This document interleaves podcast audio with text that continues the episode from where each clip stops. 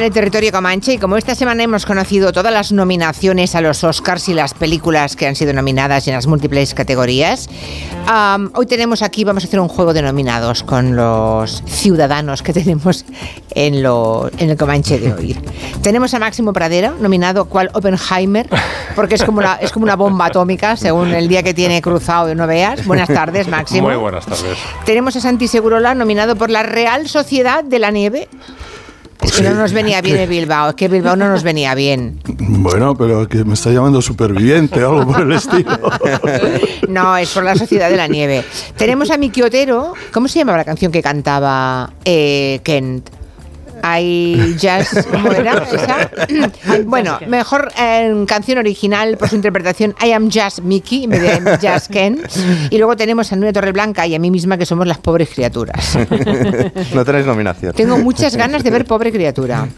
Sí, ¿verdad? Sí, tengo ganas de verla. La ha contado hace un ratito aquí David Martos y tengo curiosidad por ver a Emma Stone haciendo de bebé. Mm. Sí, a mí este director me gusta. Eh, hace cosas rarísimas Muy siempre, pero siempre me gustan. Sí, te dejan siempre un poco te dejan sorprendida, ¿eh? Muy hipnótica decía que era David mm. Martos. Bueno, ¿y qué es Santi? Lo de Oe, lo del 4 a 2, ¿qué es lo del 4 a 2? ¿Cómo lo llevas? Pues lo llevé muy bien. Porque Hombre, fui... por favor. ah, estabas en el campo, Hombre, por supuesto, me fui esa misma mañana y tengo que decir una cosa entre nosotros, ¿eh? que es me comí con Iríbar. Anda. Con el chopo. Con el chopo, y vamos, fue una cosa. ¿Qué edad tiene ya Iríbar? Pues yo creo que tiene 82, 83. Sí, yo me acuerdo perfectamente Pero de Pero vamos, fue glorioso, ¿eh? Estaba con la cabeza maravillosa. Tiene una estatua ahí, ¿no? Le acaban de, hace tres semanas, eh, una estatua delante del Estadio San Mamés, magnífica, por cierto, que es que yo creo que el fútbol tiene que honrar a sus ídolos. En Inglaterra lo hacen y en España... Claro. Debería. Bueno, el Atleti tiene una dentro del campo, a Pichichi, y una fuera, a Iribar. ¿Qué te parece? Y bueno, en cuanto a la victoria, no me digas más. Quiero decir una cosa. Es el Athletic con un grupo de jóvenes, muchos de ellos desconocidos hasta hace cuatro días. Y en el Barça lo preocupante fue que los jóvenes eran jóvenes y muy buenos y los veteranos parecían muy veteranos y muy acomodados. Mm, ya, pero ¿qué le pasó al Barça? Pues que jugó mal. Aunque, bueno, ya, ya, pero es que. Ah, ya, sé, ya sé que he oído en Barcelona, bueno, que había esto de los brotes verdes o como se diga o tal, pero me parece que eh, hay una. Eh, falta coherencia. no, no, saben por dónde tirar, si por los fichajes que no funcionan, la mayoría, o por eh, mm, aguantar, apretar los dientes y sacar partido de lo que parecen dos generaciones de jóvenes extraordinarios, los Gaby, el Amin, el mismo Pedri, Araujo, eh, más los que aparecieron es que había dos chicos de 16 años eh, o 17, Lamin, Cubarsi y un lateral que yo desconocía, bueno, lo había visto de juveniles, un tal Ford que me pareció, Héctor Ford, que me pareció fabuloso. Pero claro, luego veías a los Lewandowski, De Jong y todos estos que mm, paseaban al perrito en el campo. Ya, ya, ya. vale, vale. Y me prometiste, Santi, que no jugarían los dos hermanos. Y es la, la, teoría del caos aplicada al fútbol, ¿eh? Pierde, gana a no sé cuántos kilómetros. Sí, y viene Iñaki Williams y nos casca. Iñaki Williams fue eliminado de la Copa de África un día antes. Se cogió un avión. Eh, además sé que el vuelo se lo reservó él encontró el vuelo que le podía llevar a Bilbao lo más rápidamente posible. Eh, encontró uno a París eh, de París a Bilbao, llegó por la mañana, poco antes, bueno, unas horas antes del partido, entró en el segundo tiempo y armó la de San es, es que remató con la proa del avión, remató con el mascarón del avión, aterrizó y ¡pam! Bueno, aquí hay, aquí hay em, gente que disiente, dice, por ejemplo, un, oyente gallega, que el Barcelona no es que jugó, no es que jugase mal, es que el Athletic no le dejó, no le dejó jugar. Bueno, de eso no existe el... Es que oh. Todos han intentado alguna vez y han intentado que el Barça no jugase en los buenos tiempos. Sí, claro. Y rara vez lo conseguían. Claro, es que se trata de eso. A los grandes equipos hay que intentar que jueguen lo peor posible. Mm. Lo que pasa es que ahora creo que ni tan siquiera hace falta que un equipo eh, haga maravillas para lograr eso, porque yo creo que el Barça con las excepciones de rigor. Y lo siento muchísimo por Xavi, ¿eh? porque creo que está sufriendo, que está pasando una tortura, se le ve, sufre muchísimo, es un martirio las conferencias de prensa, Pero es que, claro, es todo, el, club, mm. todo lo que está alrededor del club está muy difícil, muy, muy difícil. Y las, las reconstrucciones de, en el fútbol son muy, muy complicadas, sobre todo si no hay dinero. Bueno, por aquí dice, y con eso acabamos ya, que dice Gustavo que quiere lo mismo que toman los Williams de desayuno, que son incansables y rapidísimos. Pero no me has preguntado por la semifinal de Copa. Ah, bueno. Que hoy ha habido sorteo. Ah, es verdad, claro. ¿Con quién toca? es verdad. Pues contra el Atlético de Madrid. Eh, eh, dile a tu tronco, eh, Nuria, que ya que esté preparado también, porque vamos, va a ser una eliminatoria. Qué risa, qué risa. De campeonato. Y el Atleti y el Atlético. Sí, primero se juega en el Metropolitano en Madrid, Atlético de Madrid, Athletic. Sí. Y luego el día 7, el 28, en Samamés, en Bilbao. Y el otro partido es Mallorca, Real Sociedad, se juega el 6 y se juega el día 28, primero en Mallorca, o sea que... ¿Qué final es si pasáis? Otra vez, Real sería, podría ser un Real Sociedad Athletic. en fin. Bueno, pues nada, eh, se acaba de estrenar un documental sobre Anthony Burgess, el autor de la famosísima y polémica novela de la naranja mecánica. Eh, seguro que no sé si todo el mundo ha leído la, novela, pero desde luego casi todo el mundo, muchísima gente ha visto la peli de, de Kubrick. ¿Y Miki Otero nos quiere hablar de eso? Sí, a mí me encanta esa novela. Y esta música también, mira.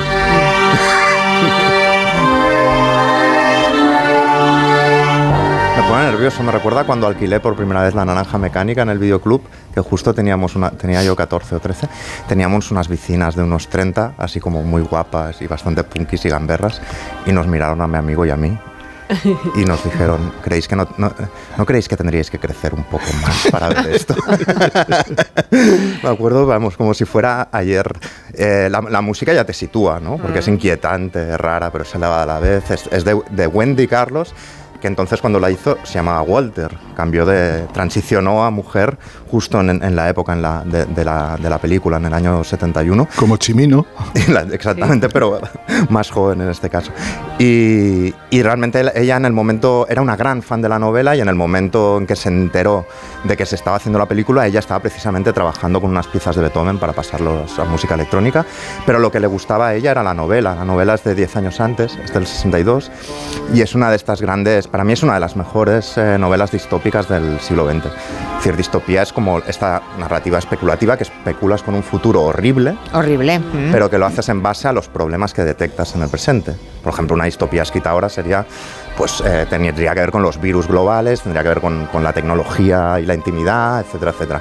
Eh, y, el título es gracioso ya porque viene de una, La naranja mecánica, es un título rarísimo ya de saque, ¿no?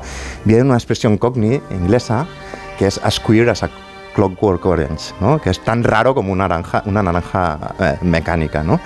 Y, es, una, es una, supongo que la habéis leído, suena la historia, ¿no? es de, este Alex y de sus drugos, de sus amigos, que son como un gang adolescente ultraviolento, que van por ahí dando palizas a mendigos, eh, incluso a, escritores y a las mujeres del escritor, y que luego se someten a una especie de terapia para, para, curarse. ¿no? Y todo esto tiene que ver un poco con la biografía del autor de Anthony Burgess, que es lo que explica en el documental, ¿no? que era un tipo que nace en un ambiente ultracatólico, en un barrio obrero de, de Manchester, que se queda huérfano bastante pronto, pero que era el pianista del pub de su padre con lo cual está expuesto desde muy joven a un montón de borrachuzos y de gente, digamos, alterada, cosa que está en la novela también, porque tiene que ver con las drogas. De hecho, es uno de los motores de la novela, la droga en la calle y la droga para curar, digamos, para curar a, todo tipo de personas, ¿no?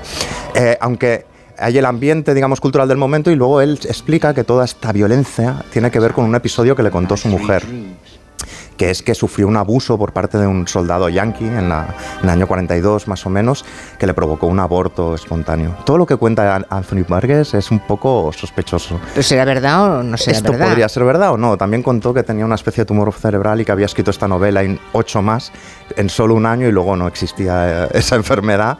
Y siempre se ha dicho que, bueno, que tenía, digamos, mucha mano para, para la promoción y para... Que la, que escribió para dejar cubierta a la, a la, mujer, ¿no? Exacto, exacto. Pero sí, luego no se sabía verdaderamente si había pasado la enfermedad. Tenemos que tener en cuenta que además de este episodio, estábamos a finales de los 50, cuando empieza, digamos, a pensarla, a escribirla, que las calles de Londres están llenas de las nuevas bandas juveniles, de los Teddy Boys, por ejemplo, ¿no?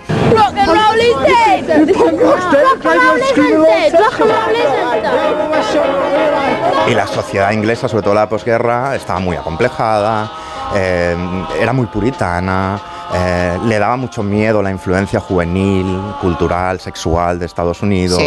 Eh, ver un, tipo, un Teddy hoy por la calle era como ver una especie de invasor o de alienígena, ¿no? De hecho, lo sexual tiene mucha importancia. Pensemos que están prohibidos los libros con un componente sexual en esa época. El amante de Lady Chatterley se, se acepta, digamos, se pone en circulación de nuevo en el año 62.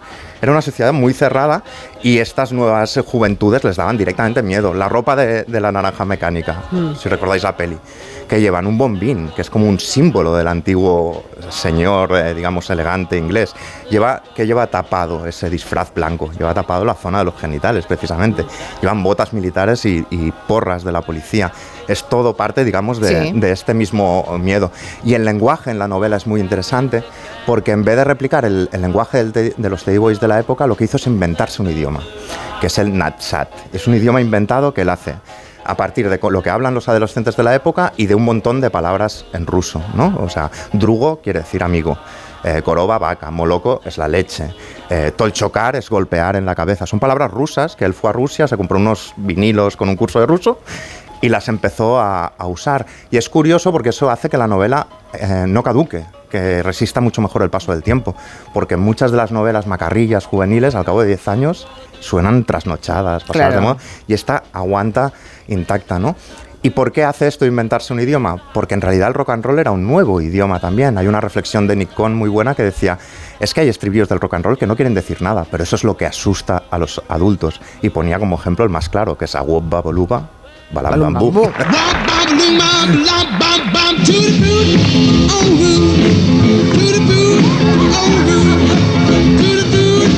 Bueno, y Alex y sus grupos patean a mendigos, comentan esta violación del escritor. ¿Recordáis la violación a la mujer del escritor? Terrible, terrible. Mientras cantaban Singing in the Rain.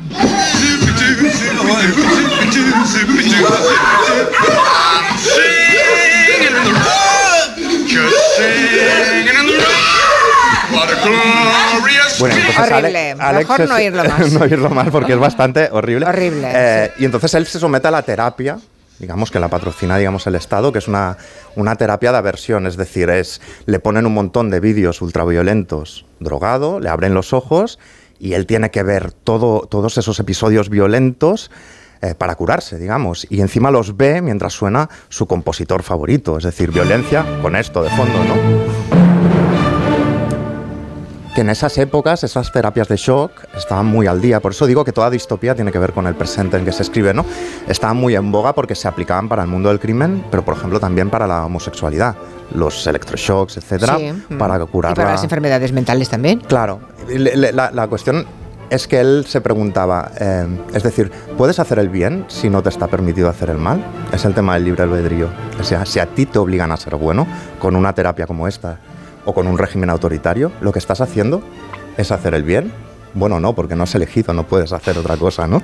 Y ese es uno de los grandes eh, temas importantes de, la novela, como lo es el control mental, que viene de 1964, o las drogas, que vienen de un mundo feliz de, de Huxley, ¿no? Es una novela realmente original a día de hoy, ultramoderna. Yo he traído hoy un ejemplar, no me da tiempo a leerlo, pero solo leyendo tres líneas ya ves lo avanzada que está a su tiempo. Y este tema del libre albedrío lo lleva hasta el final, porque él, mm. hay un famoso capítulo 21 que en la edición inglesa no sale, pero sí que sale en la edición americana y en la película.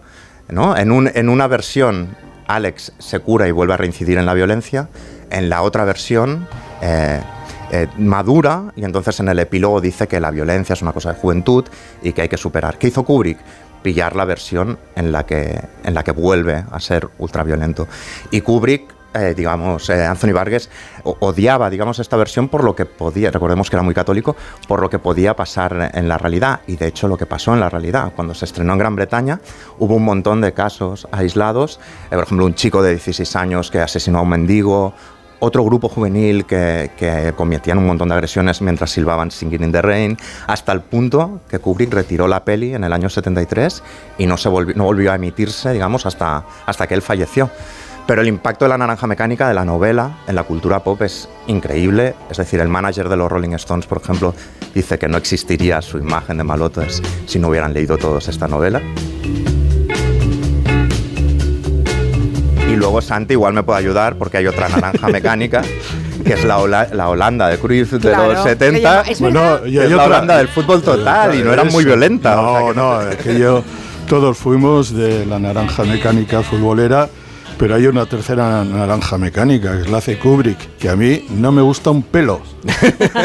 pero nada, porque al final me resulta un poco... Eh, la, en la película al menos, se reivindica al salvaje que eh, pretende hacer lo que le da la gana y ser un auténtico animal y hasta sale bien de la película. En ese sentido, la imagen de Malcolm McDowell casi sale reivindicada, mientras que el, el McDowell o el, Alex que sale después del tratamiento, pues está robotizado y tal. Me parece que es una lectura muy típica de Kubrick, que es muy poco humanista, por decirlo de alguna él se Quedó, el, el, autor de la novela estaba muy enfadado precisamente por ¿Ah, eso, ¿no? Claro, claro, porque, porque escogió la versión donde, donde el tipo no recapacitaba. No, es, que, es que es una eh, sales admirando a un auténtico fascistón.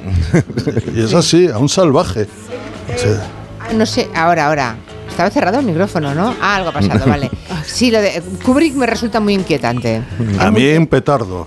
Ah, bueno, tanto, no, bueno. Eh, bueno, discutiré, Otro día hablamos de Kubrick. Mira, un día podríamos hablar de Kubrick. De verdad, ¿eh? a mí me parece fascinante. No sé qué os pasa. Pero, pero de verdad, incluso para los que odiéis la, la película, esta novela está al nivel de, 1984 y su gran hermano famoso, de Un Mundo Feliz. es una de las cinco grandes distopías del siglo XX, de la literatura del siglo XX. Bueno, eh, odiemos o no odiemos a Kubrick, que no hemos dicho que le odiáramos. No, lo que me parece es, que, siempre es un fotógrafo, es que acaba haciendo, en vez de películas, hace fotografías.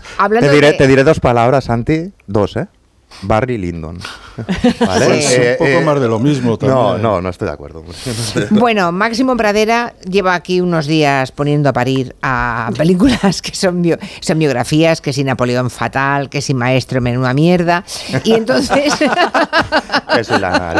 sí, y entonces dice, oye, pero que no vaya a pensar aquí el personal que no hay biopics que me gustan mucho. Y lo que hace hoy es una lista de películas memorables que son biográficas. Dos minutos y te dejo, ah, ¿vale? vale, muy bien. Vale.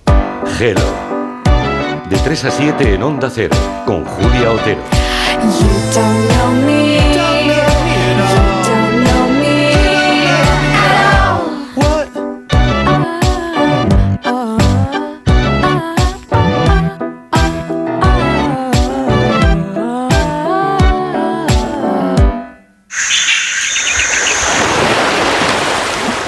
Si lo que necesitas es oír esto, necesitas la Semana del Caribe de Viajes El Corte Inglés con New Blue. Reserva ya Punta Cana o Riviera Maya en todo incluido para viajar en febrero y Semana Santa. Y si encuentras un precio mejor, te lo igualamos. Disfruta del Caribe con Viajes El Corte Inglés y New Blue. En el sexo como en los toros hay que triunfar. Energisil Vigor con Maca estimula el deseo sexual y ahora consigue un efecto más rápido con Energisilistan. Su alarma de Securitas Direct ha sido desconectada. Anda, si te has puesto alarma, ¿qué tal? La verdad que muy contenta. Como me paso casi todo el día fuera de casa trabajando, así me quedo mucho más tranquila. Si llego a saber antes lo que cuesta, me la hubiera puesto antes. Protege tu hogar frente a robos y ocupaciones con la alarma de Securitas Direct. Llama ahora al 900-272-272. Noche de tos. Respira. Toma Herbetón Respir. Herbetón jarabe con extractos de pino y eucalipto es expectorante natural y antiinflamatorio pulmonar. Herbetón Respir. Consulte a su farmacéutico o dietista. ¿Te has fijado en los ricos? Nos referimos a esos ricos en sobremesas, en rayos de sol, en libros, en atardeceres. Ricos en tiempo libre, en improvisar, en dejarse llevar. Ricos, muy ricos en risas, en conversaciones, en tranquilidad. Cada viernes puedes ganar hasta 6 millones de euros con el cuponazo de la 11. Cuponazo de la 11. Ser rico en vivir. A todos los que jugáis a la 11, bien jugado. Juega responsablemente y solo si eres mayor de edad. Cada día tengo peor la memoria. Toma de Memory. De Memory con fósforo y vitamina B5 contribuye al rendimiento intelectual normal. Recuerda, de memoria, de Memory. Y ahora también de Memory Senior, de Pharma OTC.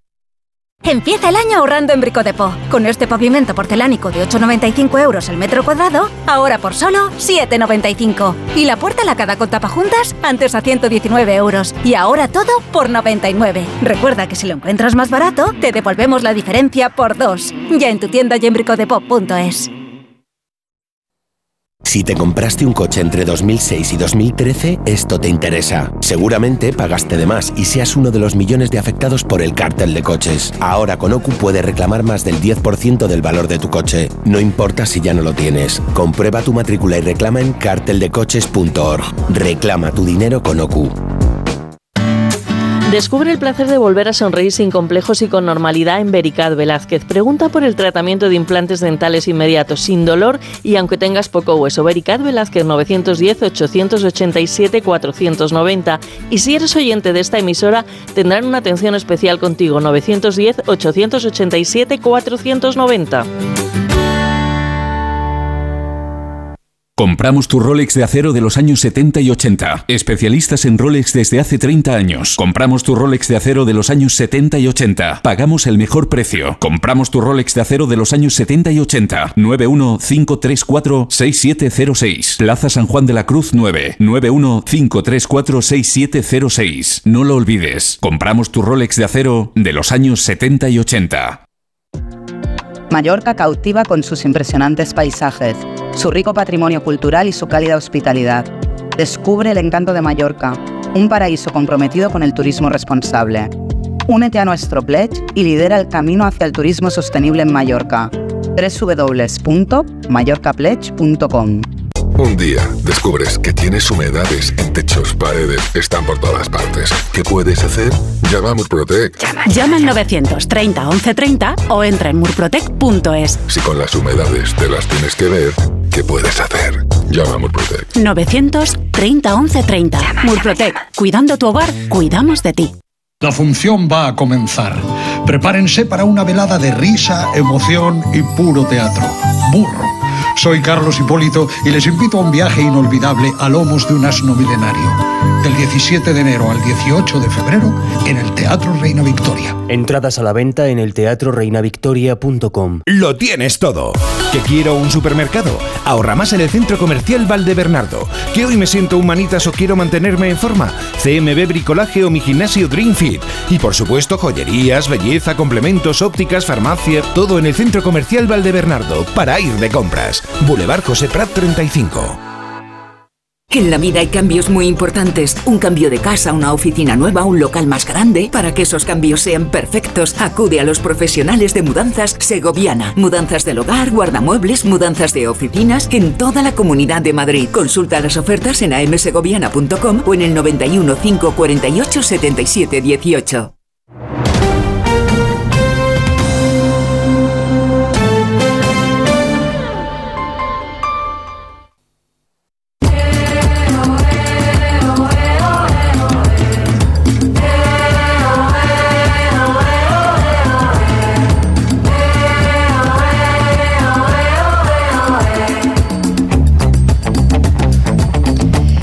Estamos en el territorio Comanche. Ahora Máximo Pradera va a hacernos la lista de mm, biopics eh, que cree que son la buenos. La lista de Playder. Sí, pero dejadme que os diga una cosa. ¿Sabéis que el Bestringe deja la Secretaría de Organización de Podemos? bueno, deja todo y es por motivos de salud, me acabo de enterar. ¿eh? ¿Ah, sí? Sí, sí, sí. O sea que bueno le deseamos mucha suerte y nada, en lo que todo lo que podamos ayudar. Yo con todo lo que sé, creo que podría ayudar prácticamente a cualquier persona.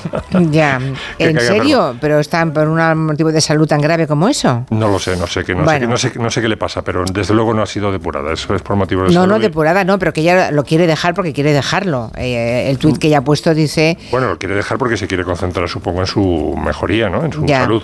Bueno, dice que las despedidas son difíciles, dejo mis responsabilidades políticas, también el acta de diputada, Mil gracias a la militancia de Podemos y a las personas que habéis confiado en mí estos años. Bueno, eh, ahora lo importante es que te cuides. Alguien le responde de esa forma, de modo que sí entendemos que será algo relacionado con la salud.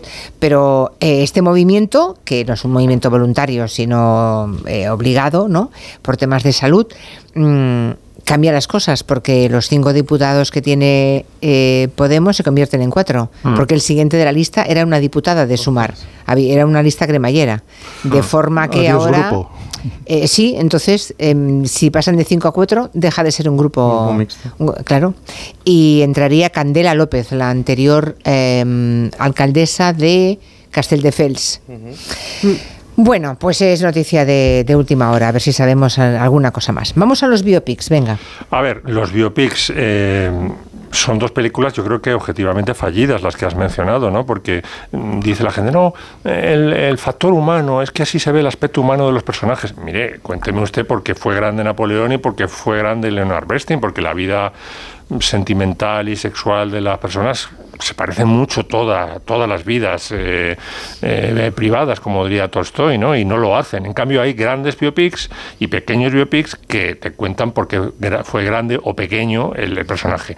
Y yo creo que uno de los más grandes biopics de todos los tiempos es Lawrence de Arabia. Dime la verdad. ¿Eres un oficial británico? Sí. ¿De El Cairo? Sí. ¿Has venido a caballo desde allí? No. Gracias a Dios. Son 900 millas. He venido en barco. ¿Y antes de eso? ¿De Inglaterra? Sí.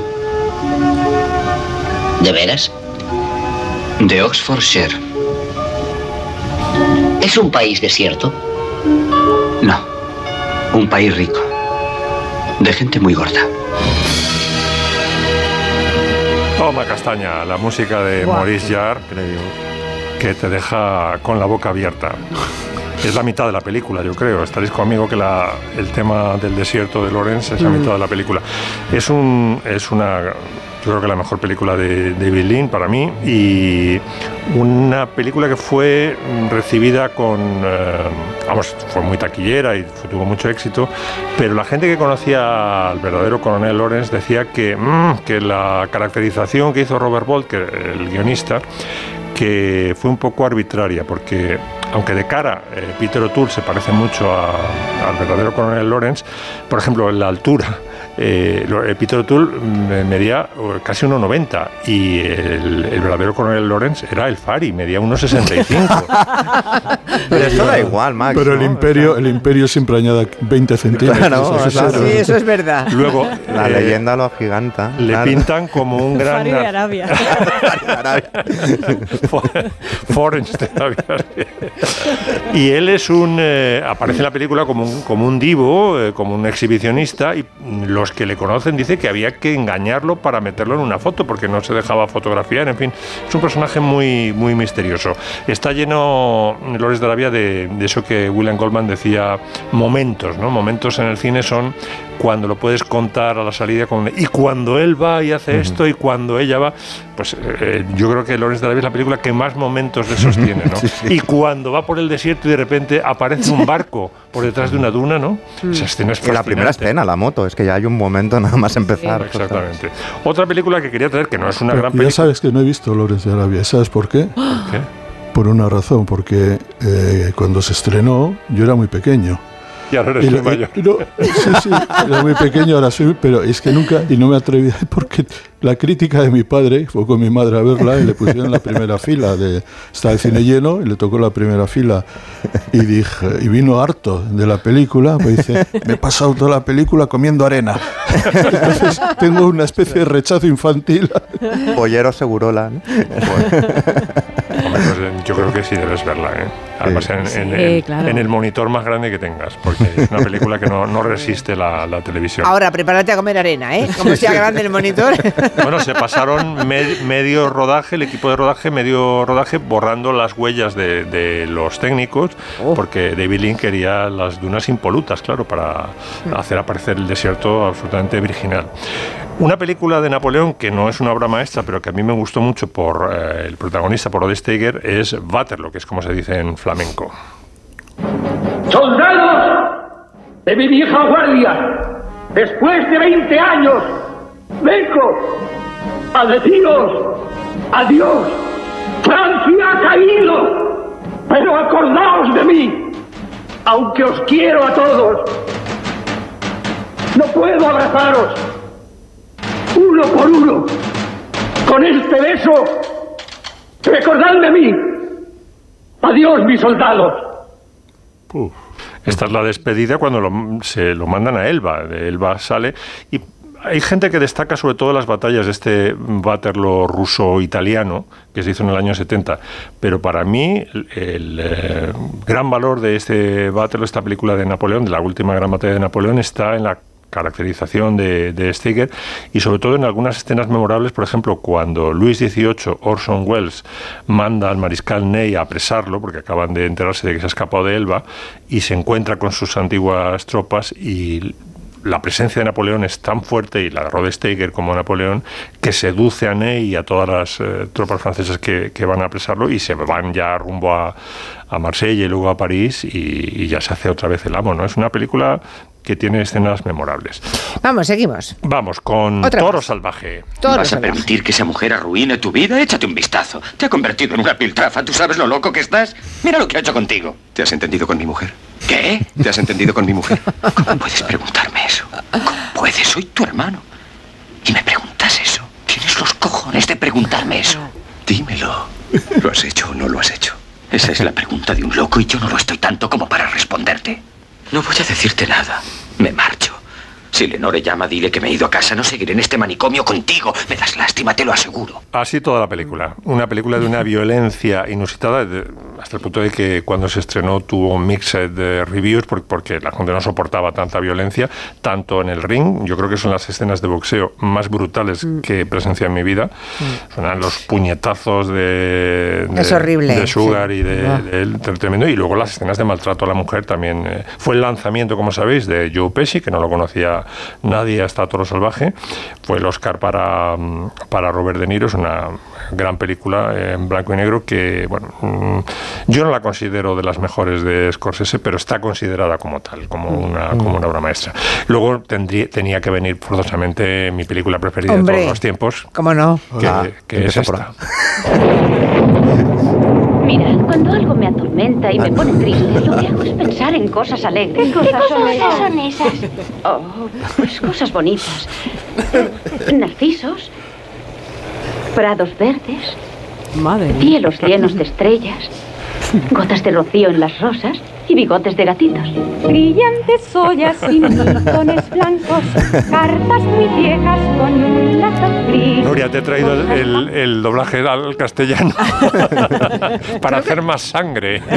Creo que la pusieron hace mucho tiempo, no hace demasiadas semanas, ¿eh? ¿En la 1 fue o en otra cadena? Sí, es que se ha consagrado, a pesar de que no sale en la Navidad, se ha consagrado como gran película de Navidad, quizá porque es una película familiar. Bueno, En Navidad, fue, no, pasado Navidad yo creo, ¿eh? ¿Ah, sí? Los primeros días de enero, o los últimos, últimos, eh, había pasado el, el día 25, Navidad había pasado, pero no, no, Es- no fui capaz de verlo. ¿Con qué me quedo yo de, de todas de esto? Pensé en ti y digo, voy a verla, va. No pude, no, pude. Todos pensamos en Max ahora cuando Todos, es horrible. Cantando bigotes de gato en Albornoz.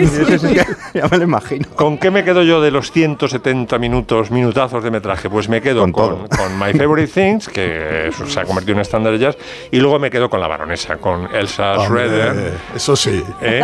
que tiene, no canta ni Eleanor. una sola nota con Eleanor Parker, pero tiene las mejores frases de la película, empezando con ¿hay algo que no sepa hacer usted, querida? Cuando le montan el, el teatrito aquel del, del cabrero solitario y cuando sube a la alcoba de ella para decirle que se tiene que pirar al convento otra vez, que le come el coco, cuando le dice al tío Max, que es otra, otra línea de diálogo memorable, y dice, si me hubieras dicho que se iba a organizar este sarao, me habría traído la armónica.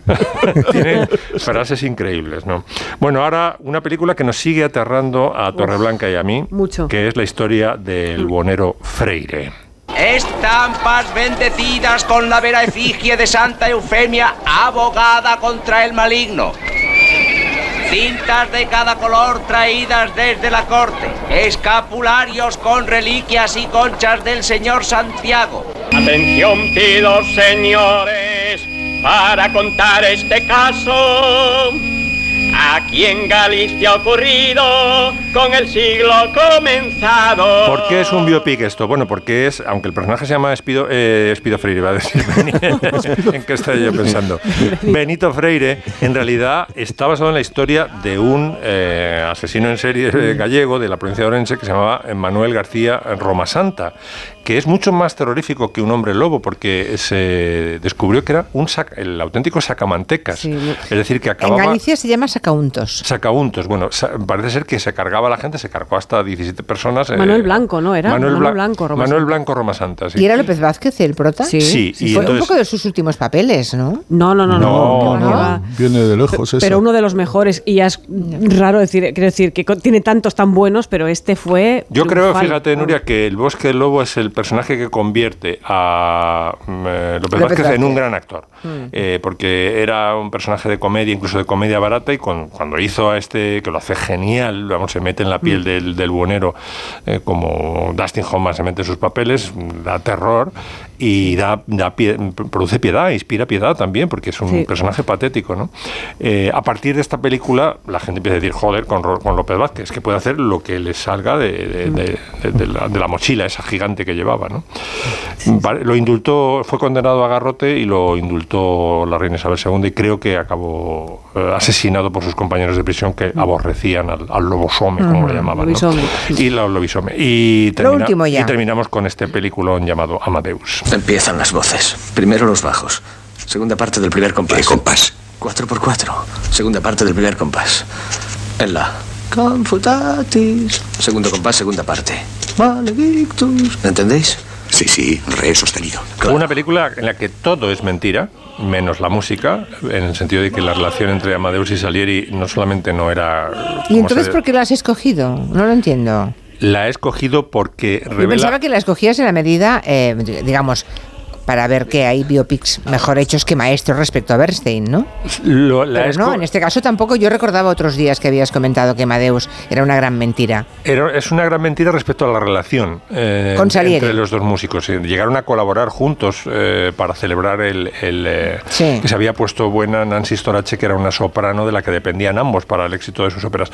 Pero lo que es verdad de cabo a rabo es la música. Es decir, el- la escritura de Peter Schaffer y la puesta en escena luego de Milos Forman revela una gran comprensión de la música y una- un Mm. gran respeto hacia la música de, de- de esa época y está muy bien eh, reflejado todo el, el papel que hacía, eh, jugaba la música en la sociedad de aquella época. Es decir, es muy respetuosa, no con la historia personal, pero sí con, Vale. con el arte de la época. A mí me encantó la película. Sí, ¿eh? sí, sí, a mí me, A un me gustó muchísimo. Sí. mí me parece un película. Y yo creo que se ha fijado además la, eh, la descripción que hace Milos Forman de Amadeus, esa que ha quedado para el imaginario popular. ¿eh? Sí. sobre todo la Lo ha creado, la la, sí, la risa, la manera de comportarse. Yo creo que cuando visualizamos a Mozart vemos el personaje de la película. Sí, sí. Eso es un mérito para un cineasta. Y es un poco como duda. su música, ¿no? También como ligera. Sí, pues, sí, eh, sí. ¿no? Mm.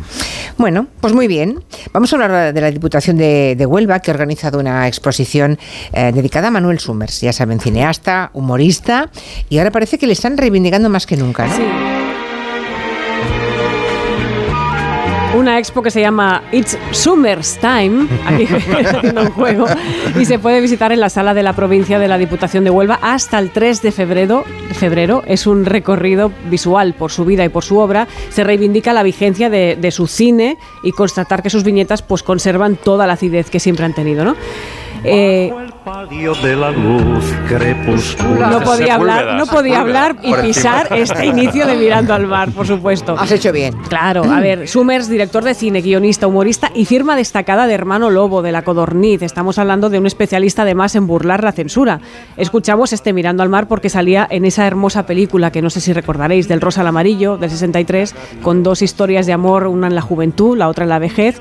Eh, el cine de, de Summers no tenía estas historias. Por ejemplo, un año más tarde rodó La Niña de Luto, que era una fantástica comedia negra rodada en Huelva, además, donde vimos a, a unos jóvenes, Alfredo Landa y María José Alfonso, soportando las costumbres de la época que obligaban a, a llevar seis meses de luto cuando moría un familiar. Que esos pobres no tenían manera de casarse, porque se moría alguien de la familia de la chica, luego se moría, o sea, encadenaba un luto tras otro y no, no había manera de, de casarse, ¿no?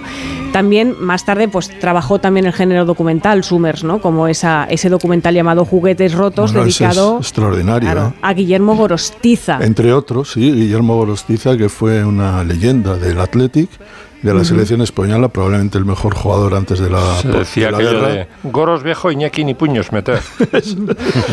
Y luego, que pues y sale es un personaje que finalmente te, te- de, de un dramatismo porque acaba eh, pues en la calle prácticamente eh, con el alcoholismo unos problemas terribles Ujú. Escuchemos. ¿Qué hace usted ahora, Gorostiza? La verdad, nada, el ridículo. ¿El ridículo por qué? No hago nada de nada. A muchos de los que jugaron con usted les ha ido bien. ¿A usted cómo le ha ido? Mal. ¿Mal por qué? Cosas de. por salud. Me tiene una cosa muy. estuvo a punto de, de expirar, cuatro veces la extrema unción. Y en medio poco por la, la ayuda de ciertos. Y no digo nombres porque es bastante duro y muy duro por decirlo. Me dejaron de lado. Qué dura la historia de Gorostiza, verdad. es era hijo de un médico de, Mm. de Santurce un- era de familia bien ¿eh? y, Mm. y una superestrella pero bueno la vida le fue llevando acabó en el Valencia y yo creo que la familia del presidente del Valencia Luis Casanova Mm. eh, hizo todo lo que pudo el presidente Casanova por, por mantenerle en- a, Gorostiza una historia tremenda muy bien retratada en el documental Summers también tuvo un exitazo que era Adiós, cigüeña, adiós en el 71, que era la historia de dos adolescentes que afrontan un embarazo después de una excursión. Esa película estuvo más de un año en cartel en España, en Francia más de 15 semanas, en Venezuela más de 20 y en Colombia superó la recaudación de La Naranja Mecánica Mira, y El Padrino. En el, 80 en el 81 estrenó Ángelos Gordos, una película rodada en Nueva York que tuvo la tan mala suerte de estrenarse la tarde del 23 23F. Qué puntería, Luciano, estrenar Ay, sí, ese día. pena, El madre. público, claro, no estaba por la labor y no fue bien. Pero en el 82, Summers rompió con todo y se marcó la primera de una trilogía muy taquillera. Todo el mundo bueno, después llegó todo el mundo mejor y todo el mundo demasiado. En vuestra cabeza ahora sé que aparece este momento de todo el mundo bueno. En Usted va a decir ahora Gibraltar español, ¿no? ¿Eh? Usted va a decir Gibraltar español. ¿Este peñón de quién es? Esto es español, creo yo. Efectivamente. ¿Y quién lo tiene? Los ingleses, ¿no? ¿Que a usted No, le parece bien eso? Yo creo que no. ¿Usted es patriota? Yo creo que sí. Ahora grite usted conmigo, Gibraltar español, venga. Fuerte. Libertad español. ¡Más fuerte! Libertad español. ¡Más fuerte! Libertad español. ¿Gibraltar? Gibraltar. No. Cuando yo diga Gibraltar, cuando yo diga la palabra Gibraltar, usted contesta español, pero con fuerza. ¿Gibraltar? Gibraltar. Gibraltar lo digo yo. Usted dice español, fuertemente. Estamos reivindicando la españolidad de Gibraltar. ¿Gibraltar? Español. Más fuerte. ¿Gibraltar? Español. ¿Gibraltar? Español. ¿Gibraltar? Español. Más fuerte, más fuerte. ¿Gibraltar? Diga usted, Gibraltar, español. Español Gibraltar. Fantástica, unas palabras, sí, sí. Bueno, Manuel Summers también dirigió a su propio hijo, a David Summers, cantante, compositor y bajista de Los Hombres G. Esto era su fremamón. Y por favor no hagas caso de las tonterías de Javi. Desde que vas con él has cambiado totalmente. ¿Que yo he cambiado en qué? En todo. Vas siempre hecho una mierda con esos pantalones y los zapatos de Frankenstein. Los pantalones molan así, niña. Y el zapato de Frankenstein nada, que nos han traído de Londres y me han costado 7.000 pelas. A ver si te enteras ya. Muy graciosa. Bueno, también dirigió Suéltate el pelo de, de Los Bueno, Hombres G. imagino que intentó aprovechar el tiro que tenían sus Claro, hijos para hombre. que lo aprovechara otro, El- el tirón otro director de cine, pero se lo hago yo, lo haré con mucho cariño y además haremos Sí, caja, sí, claro. El tiro mundial. De Manuel Summers hemos hablado con Fran Matute, que es el comisario, co-comisario de It's Summers Time. Yo creo que fue un director de cine absolutamente singular, ¿no? Fue una especie de isla dentro de- del cine español de, de los años 60 y 70 que no encajaba muy bien en ningún, en ningún sitio, ¿no? Y quizá esa singularidad también luego le, pasó factura, ¿no? Él se movió dentro de un cine más o menos comercial, pero también es verdad, bueno, que hizo películas que fueron un, un fracaso y en esos picos se iba moviendo, ¿no? Y luego como dibujante, bueno, yo creo que de la generación de Hermano Lobo, quizás el que estaba más olvidado, ¿no? Era uno de los más ácidos, ¿no? De, de toda aquella jornada de dibujantes humorísticos en prensa, hasta el punto, bueno, de que él como dibujante fue mucho más cafre que como, que como director de cine. Era, buena gen- eran magistrales las viñetas de su base. Bueno, estaba mirando, eh, está Lilith Ber- Berstringe, eh, acabamos de decir que, que deja la política, decía hace un momento eh, Máximo Pradera que era por cuestiones de salud. No estoy tan segura, ¿eh? No estoy tan segura, porque fíjate que Elizabeth Duval contesta. eh, la nueva política nunca debió convertirse en una picadora de carne, máquina a todo gas de quemar perfiles y erigir sectas irrespirables. O sea que es como si lo dejara por, Puede, puede ser un problema de salud. por salud, mental. pero más mental, ¿no? ¿no? No lo sé, es curioso. Y ahora que acabo de mirar eh, en Twitter, el otro tema de Trending Topic es Carlos Bermud. No sé si alguien de aquí... Sí, Un acosador sexual, sí. una cosa asquerosa, ¿no? Mm, sí. ¿Habéis leído lo, de- lo del país? Sí, sí, sí. sí, Es tremenda. Una, una investigación digna de United Press, sí, o de Sí, Associated sí, Press. llevan un año dos redactoras, dos periodistas mm, trabajando severamente en esto, ¿eh? Las respuestas son. La sobre todo, respuesta, sí, son- antes hemos comentado, la es que además llaman a Carlos Bermud, a este director de cine que presuntamente ha, ha acosado, en el caso de la primera chica, yo diría violado, a, a jóvenes, mucho más jóvenes que él, obviamente, compañeras que trabajaban con él o que querían trabajar con él, y da unas respuestas cuando le llaman en, en el país que empeoran mucho, ¿no? Lo que cualquiera podría pensar, es tremendo.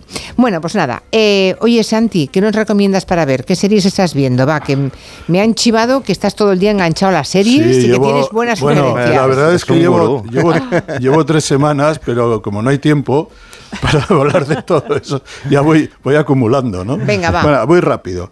Primero he visto eh, dos películas, ¿eh? o sea que no, no solo uno es la- eh, los que se quedan, que está nominada para, para el Oscar a mejor película y al mejor actor Paul Giamatti y es una comedia agradable de corte clásico en plan adiós Mr. Chips con un, un leve toque de denuncia social unos chavales que se quedan eh, medio castigados a, a pasar las vacaciones de Navidad con un, un profesor osco amargo pero honesto eh, Mm. Está- Paul Giamatti está extraordinario ¿eh? Eh, muy agradable de ver, pero no es un peliculón. Se ve y se repite luego, lo veremos en los próximos años, pues esas películas que las ves con, mucha, con mucho cariño tres o cuatro años después. Perfect Days, ¿eh? esta es de Wim Wenders, eh, 78 años. Tengo ganas de verla esta, mucho, muchas, muchas. Bueno, sí, sí. A, mí, a mí me ha parecido una película buenísima. Es la historia de. que habla de brechas generacionales, de edades, de edades analógicas y edades digitales, de brechas también de género. Y eh, es un limpiador de retretes. eh, muy orgulloso, de una buena familia, por cierto, no, no quiere más que eh, hacer su vida y ser feliz. Un hombre culto, eh, apartado de todo lo, el fasto social y un perfeccionista, limpiando retretes. El que vaya a Tokio y ha pasado por los retretes de este hombre, eh, pues estará, estará entusiasmado. Eh, porque es de una limpieza absoluta. De hecho, le reprocha a un joven que no limpia suficientemente bien. Bueno, esta es una, una parte casi anecdótica, de broma, pero lo que sí es cierto es que el Perfect Day responde también al título de la canción de Lou Reed. Es una película muy bien ensamblada musicalmente, con muchas canciones de los años 70 sobre todo. Hay canciones de Lou Reed, eh, Perfect Days, eh, Play, eh, Play Blue Eyes o Nina Simone. Y es una película que eh, dos horas, al- solo hago una prevención y un aviso. Eh, no es para culo inquietos ni para los deficitarios de atención. Que- o sea, no- Vale, vale. y luego voy con series. Una es Blue Lights, que emite Movistar, y es eh, a través de tres aspirantes a policías en Belfast, pues observamos el paisaje cotidiano después de la, de la época del plomo, en- de los Troubles en, en Irlanda del Norte. Claro, el pasado nos evapora así por así y vemos también un poco las consecuencias de todo aquello. Intolerancia, mafias, eh, todavía eh, insolidaridad y también lo que vemos es los servicios eh, secretos y las conexiones ocultas que no se ven a la luz del día. Y a mí me ha gustado mucho. Yo creo que es una película una serie digna de ver porque además los el británico la televisión británica tiene una cosa muy buena. No tiene ningún miedo a criticar eh, eh, las, eh, la corrupción en los cuerpos en la policía y esto lo hemos visto en Line of Duty, lo estamos viendo en esto, y me parece que es un ejercicio muy saludable. Fargo ha terminado, ha terminado ya, Oh, quinta serie, temporada, buena. 10 eh, 10 capítulos, memorables, en mi opinión, sensacionales, interpretaciones redondas para unos eh, para una serie que te mete en la América profunda, pero no en la de eh, Mississippi o, o- o- o Oklahoma. No, es te, te pone en, en la América profunda del norte de, de Minnesota, la helada Minnesota y, y- y Dakota del Sur. Evidentemente es una crítica divertida y dura, durísima también al papanatismo trumpista y a la, a la inmoralidad eh, que resulta de toda esa de toda esa tarta trufada de religión, política, armas y tal, ¿no? Eh, a mí me ha parecido sensacional, no sé lo que opinas, Nuria, Yo sí, yo sí, a favor. la interpretación de Buenísimo. eh, John Hamm como el uno, hace uno de los malvados Es el, el actor de Mad Men, el protagonista Sí, de Mad sí, Men. que el que guapísimo de Mad Men aquí hace un Sí. papel terrible de, de un malvado horroroso. Mm. O sea, un sheriff que se cree dueño de, de- de- de- de América, en realidad. Es el sheriff de América. La película tiene una moraleja, cosa que a mí no me suele gustar, pero es que es una moraleja extraordinaria, Nuria. Esa cena final entre ese espíritu... Espera, eh, espera, espera. para, para, para. no, no, no, no, esa escena final eh, es verdaderamente A extraordinaria. ¿eh? Estás diciéndoselo a la policía el spoiler, ¿eh? Que es No, no, no, no, no, no, no, no es un spoiler. No es spoiler. Bueno, dice por aquí un oyente que cómo es posible que es ciencia ficción lo de sonrisas y lágrimas, Max Pradera, porque dice, ¿quién en su sano juicio se podría creer que dejase a Leonor Parker para irse con Julie Andrews? Exactamente, sobre todo conociendo a, a la verdadera María Fontrap, de la que probablemente hablaremos el próximo día. Ah, muy bien. Pues se acaba la primera, el primer turno del, del Comanche. Despedimos a Santiago Segurola, a Miki Otero, a Máximo Pradera. Aquí te quedas, Nuria Aquí las Torreblanca. que se quedan. Ahora vienen también Noelia Danez y Lorenzo Caprile. Hay por aquí oyentes esperando ver diagnóstico de Caprile sobre el tema Valenciaga. Lo tendréis, lo tendréis, tranquilos. Noticias. Son las 6 de la tarde, las 5 en Canarias.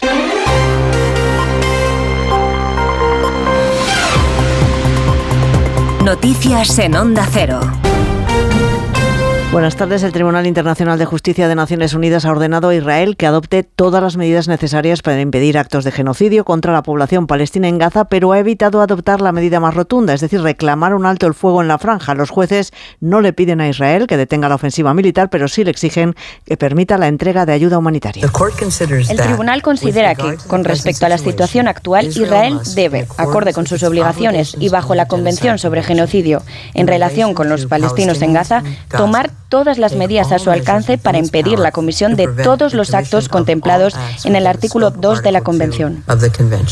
Ha respondido ya el primer ministro de Israel, Benjamín Netanyahu, que considera indignantes los señalamientos de genocidio que hoy han hecho los jueces. Argumenta que Israel tiene el derecho básico a la autodefensa y que el veredicto de la Haya no solo es falso, sino que es indignante. La acusación de genocidio formulada contra Israel no solo es falsa, sino también escandalosa. Y la gente decente en todas partes debería rechazarla.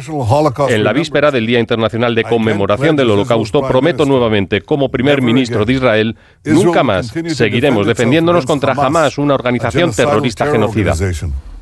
Entre las reacciones a ese pronunciamiento de la Corte Internacional de Justicia, el de la Unión Europea, que ha pedido la aplicación inmediata y plena de la orden del tribunal, así lo señala en un comunicado que ha hecho público esta tarde. Corresponsal comunitario Jacobo de Regoyos. La Comisión Europea ha dicho en un comunicado que las órdenes de la Corte Internacional de Justicia son vinculantes para las partes y que deben, por tanto, cumplirse. La Unión Europea espera, dice, su aplicación plena, inmediata y eficaz. Concretamente, el máximo tribunal de Naciones Unidas le ha pedido hoy a Israel que haga todo lo necesario para impedir actos de genocidio contra los palestinos y que facilite ayuda humanitaria a los civiles. La Corte ha pedido datos e información para seguir investigando la posibilidad de un genocidio, aunque sin ordenar un alto el fuego.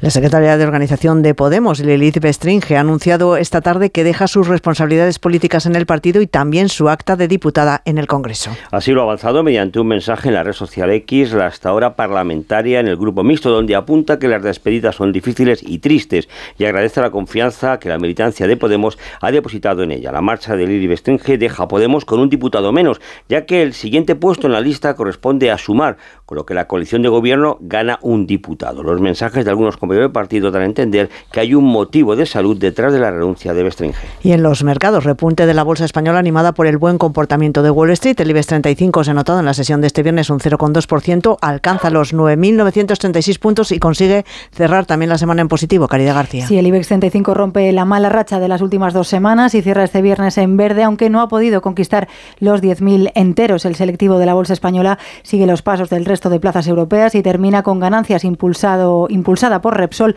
que lidera la tabla con avances del 1,8%. Le siguen Robi o Grifols. El farolillo rojo es para Solaria, que se deja este viernes un 7%. La caída del precio del gas ha desatado recomendaciones bajistas de la firma y arrastra las acciones de la fotovoltaica. En el mercado de materias primas, pocos movimientos en el precio del petróleo. El barril de Brent prácticamente plano se vende a cierre de mercado rozando los 82 dólares. Primer parte médico tras la operación por agrandamiento de próstata a la que se ha sometido hoy el rey Carlos III. Según ha señalado el Palacio de Buckingham, el monarca se encuentra bien. Corresponsal en Londres, Celia Maza. El rey de 75 años pasará al menos una noche ingresado. En todo momento el monarca ha querido dar todo tipo de detalles sobre este problema bastante común en los hombres de mayores de 50 años para alentar a otros a hacerse los controles y se muestra encantado de que haya tenido el impacto deseado ya que se ha experimentado un incremento en las consultas sobre esta cuestión. Carlos III ha sido intervenido en The London Clinic, el mismo hospital donde está ingresada desde hace más de una semana su nuera, Kate, la princesa de Gales, sobre la que sigue el más absoluto hermetismo, ya que solo se aclara que ha pasado por una cirugía abdominal planificada. Se recalca que no es cáncer, pero el hecho de que vaya a estar de baja como mínimo hasta después de Semana Santa revela que no se trata de un asunto menor. Y la pregunta que les hacemos en nuestra página web ondacero.es. ¿Justifica el espionaje con autorización judicial por los actos violentos en Cataluña en 2019? Lo justifica una gran mayoría, el 92% de las personas que han participado no está de acuerdo, el 8% restante. Y los deportes, Aitor Gómez, buenas tardes. Buenas tardes, sorteados hoy los partidos de semifinales de la Copa del Rey, los partidos de ida, martes 6 de febrero a las 9 Mallorca Real Sociedad, miércoles 7 de febrero a las 9 y media Atlético Athletic de Bilbao. La vuelta 15 días después, martes 27 a las 9 y media Real Sociedad Mallorca y jueves 29 a las 9 y media Athletic Atlético de Madrid. Antes vuelve la Liga, lo hace hoy, 9 de la noche en Almería, Almería a la vez, mañana Las Palmas Real Madrid y a las 4 y cuarto y a las 6 y media Barça Villarreal. Ancelotti ha contestado hoy a la porta y sus palabras de Liga adulterada y Xavi habla sobre su futuro.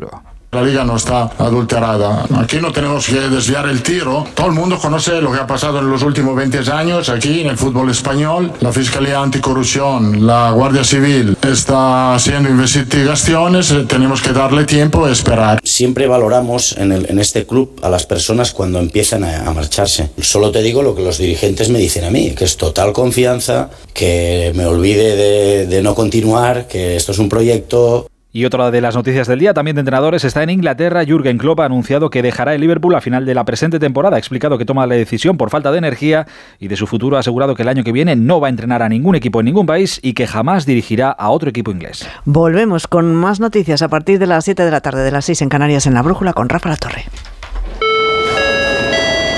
Descubre tu próximo destino con Carlas Lamelo. Esta semana Madrid es la capital mundial del turismo gracias a la celebración de Fitur y allí estará gente viajera para contarte cuáles son las experiencias más genuinas, qué novedades presentan los destinos y qué lugares del mundo pueden inspirarte para tus próximas vacaciones. Este fin de semana, de 12 a 2 de la tarde, gente viajera en directo desde el pabellón 9 de la Feria Internacional de Turismo en Madrid, con Carlas Lamelo. Te mereces esta radio. Onda Cero, tu radio. Julia en la onda. Hola, cariño. Aún estoy en el trabajo. Pásate por el corte inglés y haz la compra en el súper, que hay muchas ofertas. El pack de cuatro de Activia Frutas está a mitad de precio, la segunda unidad. Y el caldo de pollo aneto de un litro creo que también, y nos hace falta. Aprovecha que hay muy buenos precios. Supercor, Hipercor y Supermercado El Corte Inglés. ¿Qué necesitas hoy? En tienda, web y app. Reimagina tus vacaciones. Reinicia. Mira hacia tu interior y verás las Islas Baleares. Revive la emoción de descubrir lugares asombrosos y nuevas sensaciones. Reconecta contigo y disfruta de un entorno único para vivir la cultura y el deporte al aire libre. Reencuéntrate en las Islas Baleares. Alma Mediterránea. Vuelve el concurso que ha revolucionado la televisión. El único donde todos los concursantes son millonarios. ¡Qué nervios! Todo a una. Vuelve Atrapa un Millón con Manel Fuente. ¡Más emociones imposible! Nueva temporada. Si consiguiéramos un millón de euros, ¿qué haríamos? Mañana a las 10 de la noche en Antena 3. La tele abierta. Ya disponible solo en A3 Player. ¿Te preocupa el trabajo? Tranquilo, toma Ansiomet. Ansiomet con triptófano y asuaganda te ayuda en periodos de tensión en el trabajo. Venga, que tú puedes. Ansiomet de Pharma OTC. Más que 60 consigue un sexy 60% de descuento en tus nuevas gafas. Infórmate en soloptical.com. Soloptical, solo grandes ópticas. ¿Cansado? Revital. Tomando Revital por las mañanas recuperas tu energía, porque Revital contiene ginseng para cargarte las pilas y vitamina C para reducir el cansancio. Revital, de Pharma OTC. Solucionesconhipoteca.com. Préstamos desde 10.000 hasta 3 millones de euros. ¿Necesita liquidez? ¿Necesita dinero hasta la venta de su casa? ¿Necesita un préstamo para cancelar deudas o un embargo? Solucionesconhipoteca.com. 91 639 9407. Préstamos desde 10.000 hasta 3 millones de euros. Solucionesconhipoteca.com. Grupos Eneas. Déjate sorprender por Palma, Mallorca, un destino que te da la bienvenida todo el año. Descubre su centro histórico, sus milenarias tradiciones y sumérgete en su rica vida cultural, su gastronomía y su encanto mediterráneo. Encuentra tu inspiración en visitpalma.com, Ayuntamiento de Palma.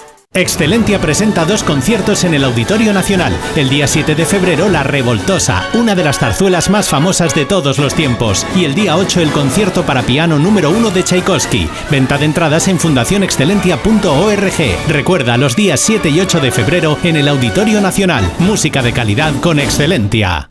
Rebajas en las tiendas Omnium, hasta el 60%, todo en rebajas. Flex Tempur Bultex Picolín. Porque si tu colchón tiene 10 años, ya no es un colchón, es un viejo colchón. Los mejores colchones a los mejores precios. Ahora en rebajas. 15 tiendas Omnium en Madrid. Encuentra la tuya en la tienda somnium.es. Te compra tu coche, te compra tu carro, te compra tu buga. Te compra tu furgo, te compra tu moto, te compra tu auto, caravan. ¿Te han hecho una oferta? Te la mejoramos. Has oído bien. Mejor precio garantizado y compromiso de pago en 24 horas. Ven a vernos.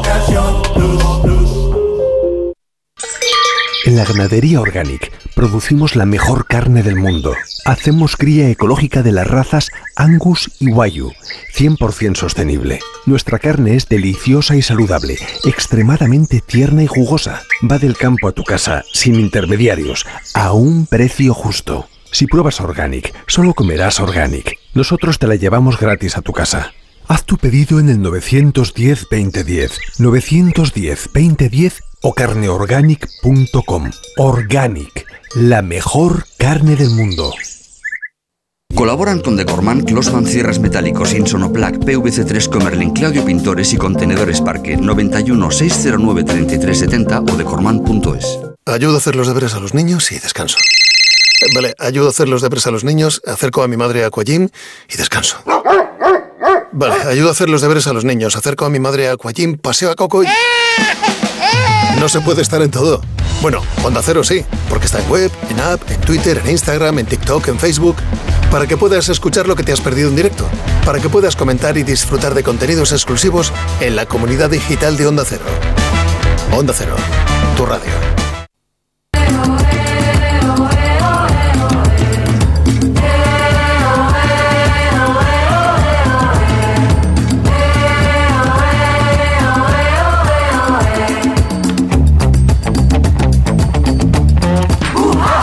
Pues vamos a por la última parte de- del Hello de esta semana. Es la segunda parte, el segundo turno del territorio comanche. Se suman ahora, sigue aquí Nuria Torreblanca, obviamente, y ah, se apuntan Noelia Danez, que sería nuestro Oscar honorífico por seguir con las nominaciones, ¿verdad? Yo por, por- toda la ¿por hombre, por toda la trayectoria comanchera, llevas aquí mm, mucho tiempo, Noelia. Sí, sí, sí. Uf.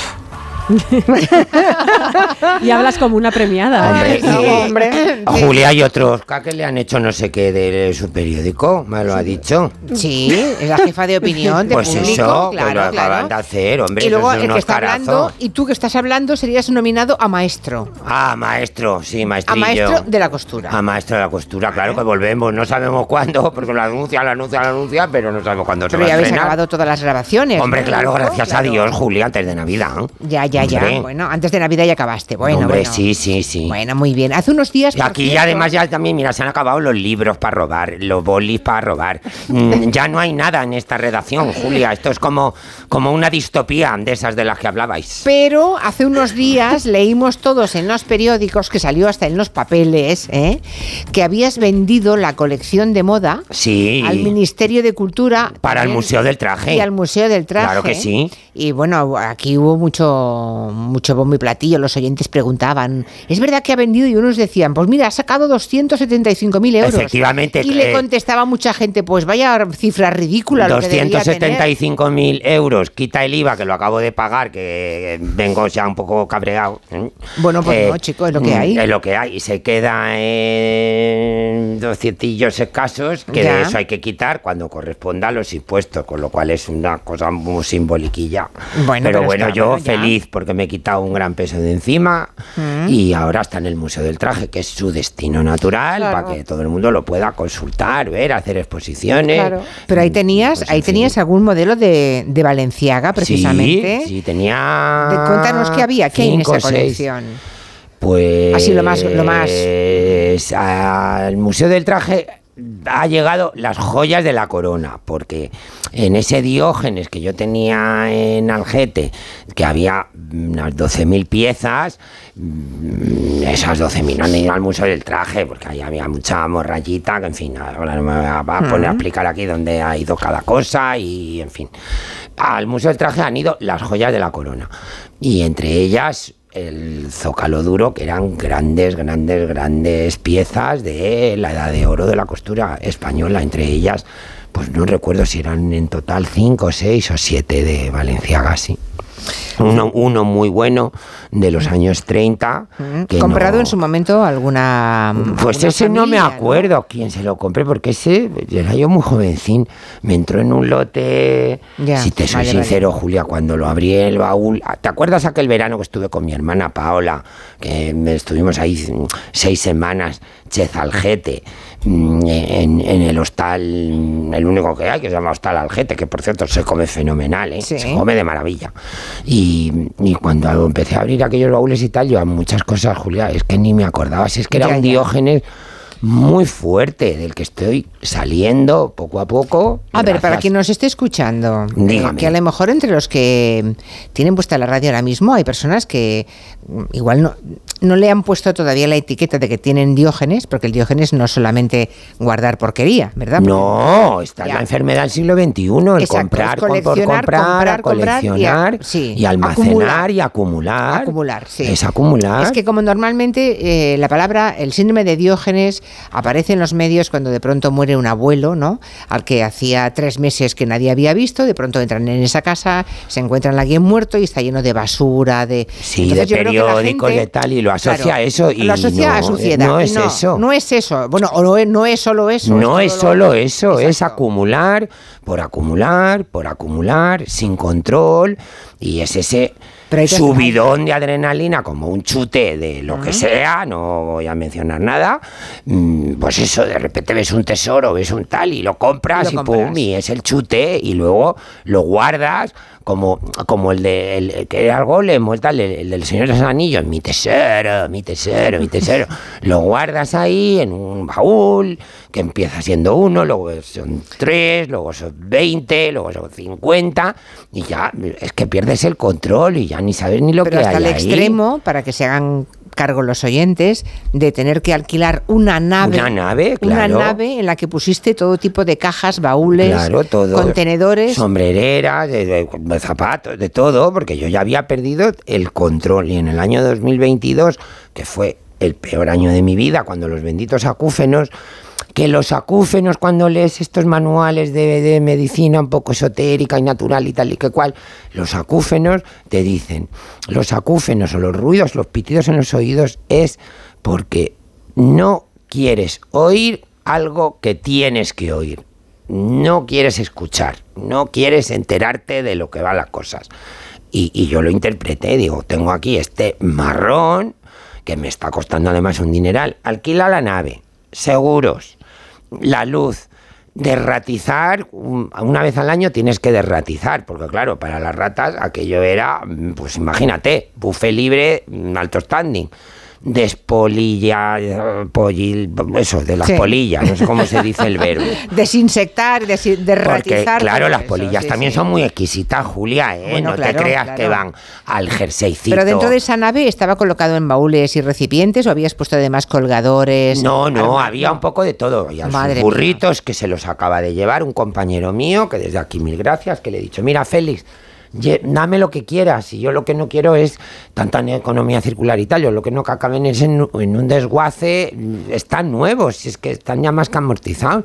Y gracias a Dios, Félix, que es un magnífico sastre y confeccionista manchego, pues ha venido ayer por la mañana y se los ha llevado todos y ya me dará lo que quiera. Y si no me da, pues, pues, ¿qué le vamos a hacer? Ya. Pero por lo menos que los utilice alguien, Julia. Y Dices los burritos. ¿eh? Lo- para colgar. Y aquí quiero darle las gracias a mi, a, a mi hermana Paola, que me ayudó esas seis, siete semanas en el verano del 2022. A mi gran amigo Carlos Ortiz, que está en Roma, doctorándose en. Historia del Arte, que fue un apoyo formidable. Y luego a mi terapeuta, no quieren que le llame doctor porque dicen que no ha hecho el doctorado, me contó la historia, porque no había hecho la tesis doctoral, en fin. Pero mi terapeuta, eh, Fernando Zembranos, con el que llevo desde el año 22 precisamente, y que me estoy tratando, pues... O sea, que pues es que te estás curando, ¿eh? Del tema del síndrome de del Diógenes. cine, sí, porque de creo sí. que es la, el- y, el- y la compra compulsiva. ¿Tienes un mal día? Pues pumba, voy a comprar algo porque me da el subidón, porque me lo merezco, porque tal. Tengo un mal día, venga, voy a comprar Bueno, a algo ver, que eso de que se te pasa un mal día comprando nos pasa a muchas personas. Bueno, pues hay que tener cuidado, Ya Julia. sí, pero por eso digo que no se puede exagerar, que puedes, eh, te puede ocurrir que un día que Puede estás- ocurrir, pero es ¿eh? que es que ahora pasa- sí es pasar la sistemáticamente línea- todos los días. no, Julia, claro. pasar las líneas como todas las adicciones. Tengo un mal día, me tomo un copazo. Tengo un buen día, me tomo un copazo. Y de repente estás en Alcohólicos Anónimos, Julia. Sí, sí. es así. Es verdad, es verdad. Bueno, pues nada, está bien que nos hayas hecho Es- esta confesión. Y ahora, ahora ya la nave ya has dejado el alquiler. Nada, nada, Todavía nada. no. Eh, quedan cuatro tonterías Ujú. y la segunda carga del Museo del Traje, porque luego, claro, está la letra pequeña. Sí, me han pagado un dinero que es fenomenal y agradecidísimo. Pero en donación va toda mi biblioteca especializada, Julia, que son más de mil volúmenes. ¡Mil volúmenes! Y el Museo del Traje tiene un espacio Sí, previsto para sí, alojar sí, la biblioteca. Sí, sí, además María, la bibliotecaria, es maravillosa. Ese museo es divino y además tú Mara, lo único una que se nos va a jubilar, María, dentro O sea, de tienes poco. libros de vestuario de grandes de maestros. vestuario, de grandes maestros, tratados de corte y confección, libros de patronaje, eh, de indumentaria Eso que ahora ya no se publica, ahora ya no se de debe ni publicar nada no, así, ¿no? Muchas cosas no. Ahora ya todo debe ser digital, ¿no? Claro. Sí. Pues tiene muchísimo valor esos libros. que Y- se- y estaban bien mantenidos, bien Eso sí, conservados. perfecto, eso sí. eso perfecto, perfecto. Y luego dentro de ese lote, toda mi colección de revistas antiguas, que hay algunas muy curiosas, porque durante los años 20, mm, las grandes eh, cabeceras de París, te hablo de Harper's Bazaar, la edición francesa, te hablo del Vogue, te hablo de Fémina, eh, editaron eh, ediciones especiales en castellano para el mercado latinoamericano. No para España. No para España, Claro. no, no, para ¿Y esto Argentina, compraste? Chile y ¿Dónde- México. ¿Dónde encontraste esos ejemplares? Pues eso lo compré con mi madre en el País Vasco cuando los años de plomo, que muchas grandes familias estaban marchándose de allí, vendiendo lo que tenían y, y creo que por las iniciales, mm, creo que pertenecieron a una Urquijo. Por las iniciales, porque están todas encuadernadas en tafilete. Caray. En tafilete. Revistas encuadernadas de piel. eso- Tafilete de piel, supongo. De piel, en tafilete rojo, con todas las eh, los lomos en oro y las iniciales son eh, MU. Y nos- no, no, la señora no la conocimos, nos llegó a través del intermediario de esos que van a vaciar estas grandes casas y nos dijo que pertenecían a un miembro de la familia Urquijo. Pero esto es todo tradición oral, Julia. Bueno, interesante, interesante todo, todo eso. Yo Es estoy mundo- feliz Sí, y me he quitado un gran un peso, peso, de claro. encima. Y mira, mm, nuestros compañeros que se acaban de ir, tanto Santi como Máximo Pradera, me han dicho que estoy guapísimo. Hombre, claro, es el peso que te has quitado de encima, Hombre, efectivamente. pues claro que sí. Oye, la semana pasada tuvimos aquí a Alberto San Juan y a Mina Daileger mm, de la serie Valenciaga. Uy, que me tocas ahí un tema sensible que luego, luego dices que soy políticamente incorrecto. No, a ver un momentito, tengo un montón de oyentes que están entre mm, ansiosos y temerosos al mismo tiempo de escucharte porque a todo el mundo con a todo el mundo que ha escrito como mínimo le ha encantado la serie de Valenciaga.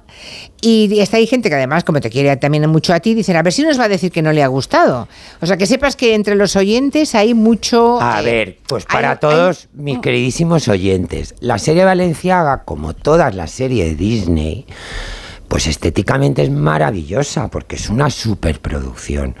Y ahí destaco la labor de Vina, que le escribí antes de ayer un mail a, a Vina y a su mano derecha y a Pepo. La jefa de vestuario. Eh, porque han hecho un trabajo formidable, formidable y de hecho los trajes más importantes están expuestos creo que hasta este fin de semana en el- uno de los pabellones del Jardín Botánico de Madrid. Alberto San Juan hace un trabajo formidable porque es uno de los grandes actores que tenemos en Mm. España en este momento. O sea que la serie es muy bonita de ver. Ahora, el contenido, pues, pues ¿qué quieres que te diga, Julia? ¿Se queda corto? Pues paso palabra. ¿Se pasa? Muchas cosas que cuentan ahí no son ciertas. Ya. Las han adornado porque mm, Valenciaga, entre tú y yo, pues tuvo una vida mm, muy aburrida. Si es que era casa-taller, taller-casa, París-Guetaria, Guetaria-París, punto. Viajó solo una vez en su vida a Nueva York, que fue donde conoció a Givenchy. Varias anécdotas que cuentan ahí no sucedieron jamás o están un poco manipuladas su amante, László, el gran amor de su vida, que era un aristócrata polaco y que fue el que le introdujo en el gran mundo de París, no murió de un ictus. Murió de una peritonitis en Madrid en plena posguerra. Imagínate una peritonitis en el año cuarenta y tantos en Madrid. Pues Mm. claro, pues, pues no se la subieron tratar y el pobre chico murió. ¿Por qué tienen que decir que se murió de un ictus? Eh, Audrey Hepburn no le llegó a, Val- a Givenchy por Valenciaga en absoluto. Audrey Hepburn llegó a Givenchy directamente. Para Audrey Hepburn Valenciaga era, vamos, una momia, entre comillas.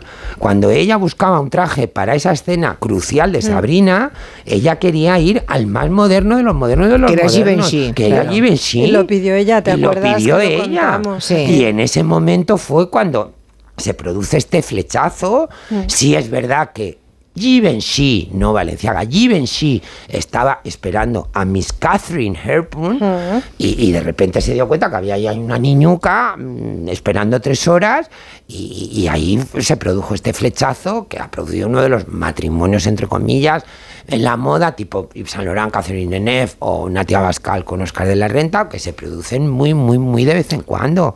Entre Audrey Hepburn y Givenchy. Givenchy. Vale. Entonces hay muchas cosas. Pero ¿qué se cuenta y en luego, la serie? Y luego, Pero- y luego la, la- la parte de la vida más, en mi humilde opinión, ¿eh? más interesante del maestro Valenciaga es sus inicios, que eso lo estudia maravillosamente bien. Miren Arzayus en un libro que ya es como, ¿sabes cuándo? Como el canon, cuando una Sí. cosa es la perfección que ya no puedes avanzar más porque ya está todo dicho. Que no recuerdo ahora el título, es- tiene cinco o seis años y estudia, que si no se llama La Forja del Maestro, estudia mm, todo Valenciaga hasta el año 37, porque de repente en Valenciaga aparece Jesucristo, que en el año 37 aparece en París y es el bombazo y es una maravilla. No, hombre, ¿por qué llega a París en el año 37 mm, un maestro y un genio como Valenciaga? Porque antes ha habido una trayectoria, porque llega a París casi con cuarenta y tantos años, y es lo que explica el libro de Miren y es lo que realmente es interesante. O sea que el libro del... eh, Y- ¿Tú dirías que para hacer la serie no se han inspirado o no han tomado el libro de Miren Pues no lo sé porque de todos No lo esos ah, primeros no lo años, todos esos primeros años no aparece nada. Ya. Que es lo realmente interesante, cómo empieza él poco a poco, primero en una sastrería caballero, en el San Sebastián de la dictadura de Primo de Rivera, cómo empieza haciéndose su clientela, cómo consigue reunir su equipo. Y luego, y perdóname la incorrección política, pero es que lo siento muchísimo, se pasa de puntillas por la relación que él tuvo intimísima con la familia Franco, en concreto con doña Carmen Polo de Franco, Julia que Carmen, doña Carmen, fue clienta y mecenas de Valenciaga antes de que ella fuera doña Carmen Polo de Franco, entre comillas, porque hay trajes de doña Carmen de él de los primerísimos años 30 y antes de que Valenciaga fuera Valenciaga. Y él le hizo el traje de novia a Carmen hija. Sí, a Carmen Martínez Portillo. Eh, No, a, la- a, a Carmen hija. a y Car- luego... Lue- el, el- el traje de puesta de largo, con la famosa anécdota que la he contado aquí, eh, a raíz de la puesta de largo de Cayetana y Carmen Franco, que ahí el duque Jacobo le dijo a- al, al generalísimo, eh, Excelencia, nuestras niñas no se van a poner de largo juntas porque todavía existen clases. Así, y se quedó tan pancho. Se refería a que su hija era más importante que Carmencita. Hombre, claro. pues, claro, pues- claro, pues claro. claro. Y luego, y luego, el último. ¿Y no se vengó Franco, por cierto? Mm, Curioso, bueno, a su ¿no? manera. a Con su lo rencoroso que dicen a que su era. manera, a su Ya, manera. ya, ya. Y luego, y luego ya para terminar, el último traje de Valenciaga, que fue el de Carmencita Martínez Bordiú, ese encargo, Julia, él lo recibe cuando ya está retirado. Porque Carmencita se casa en el 72 y él cierra sus talleres en el 68. Él podía Y a haber- pesar de todo, él podía haber rechazado viene ese- a España y lo hace. Claro, podía haber rechazado ese encargo perfectamente. Haber dicho, oye, os lo agradezco muchísimo que os acordéis de mí, pero yo ya me he retirado, no quiero saber nada de esto y me lavo las manos. Y él lo acepta feliz, feliz, feliz. eh, y, y viene a Madrid, se pone de acuerdo con la señorita Felisa, que era su mano derecha en los talleres de Madrid, en, en EISA, Avenida José Antonio eh, número 9, que había abierto su taller asociado al peletero José Luis, Felisa José Luis, y se pone de acuerdo con ella y ese traje se confecciona en los talleres de Felisa José Luis que estaban en la calle Génova, cosidos por las hermanas Carriche, que, que- que eran las primeras oficialas de Valenciaga y que habían pasado al taller de la señorita Felisa. Es que todo esto me lo han contado las protagonistas, Ya, las ya. hermanas Carriche y la señorita Felisa, que en paz descanse. Y Bueno. Valenciaga estaba feliz. Y ya acabo, es como si en el futuro, y espero que no, yo ruego a Dios todos los días que no, espero que no, que espero que no. Si en el futuro hacen un biopico, como se diga, sobre mí y pasan de puntillas mm, sobre la relación que yo he tenido y tengo con la familia real española, Julia, porque en ese momento no es políticamente correcto. Pues no, yo la tengo y la sigo teniendo y jamás escupiré la mano que me ha dado de comer. Y si mañana me estoy No, retirado pero- sí, y me tener- estoy retirado y me encargan el vestido de una nieta una bisnieta, pues lo voy a aceptar, igual que lo aceptó Valenciaga. Bueno, ya, pero no tiene nada que ver la Casa Real Española hoy, ahora, con Franco Bueno, la dictadura. en claro. este momento, pero a lo mejor dentro de 20 o de 30 años es Ya. algo políticamente incorrectísimo, Julia, no lo sabemos. No, no lo sabemos. En realidad no. Pero si rodan un Bueno. biopic sobre Caprile, yo quiero que nos entrevisten a todos como testimonios, Ah, sí. porque vamos a dar mucha Cuando lo información. hagan, cuando, cuando lo hagan, yo quiero estar. Y contar todas las burradas y yo no tengo pelos. en No, pero bueno. Ahora, dicho esto, la serie es preciosa de ver, estéticamente es maravillosa. Alberto hace un papel impecable y vuelvo a destacar.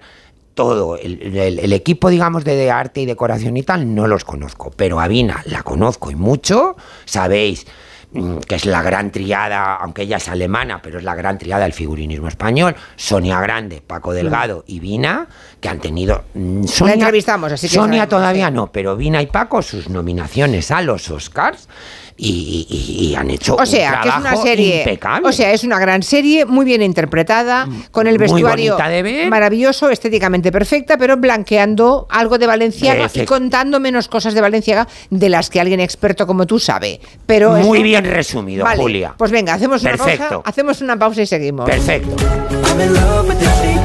En Onda Cero. Hello. Julia Otero.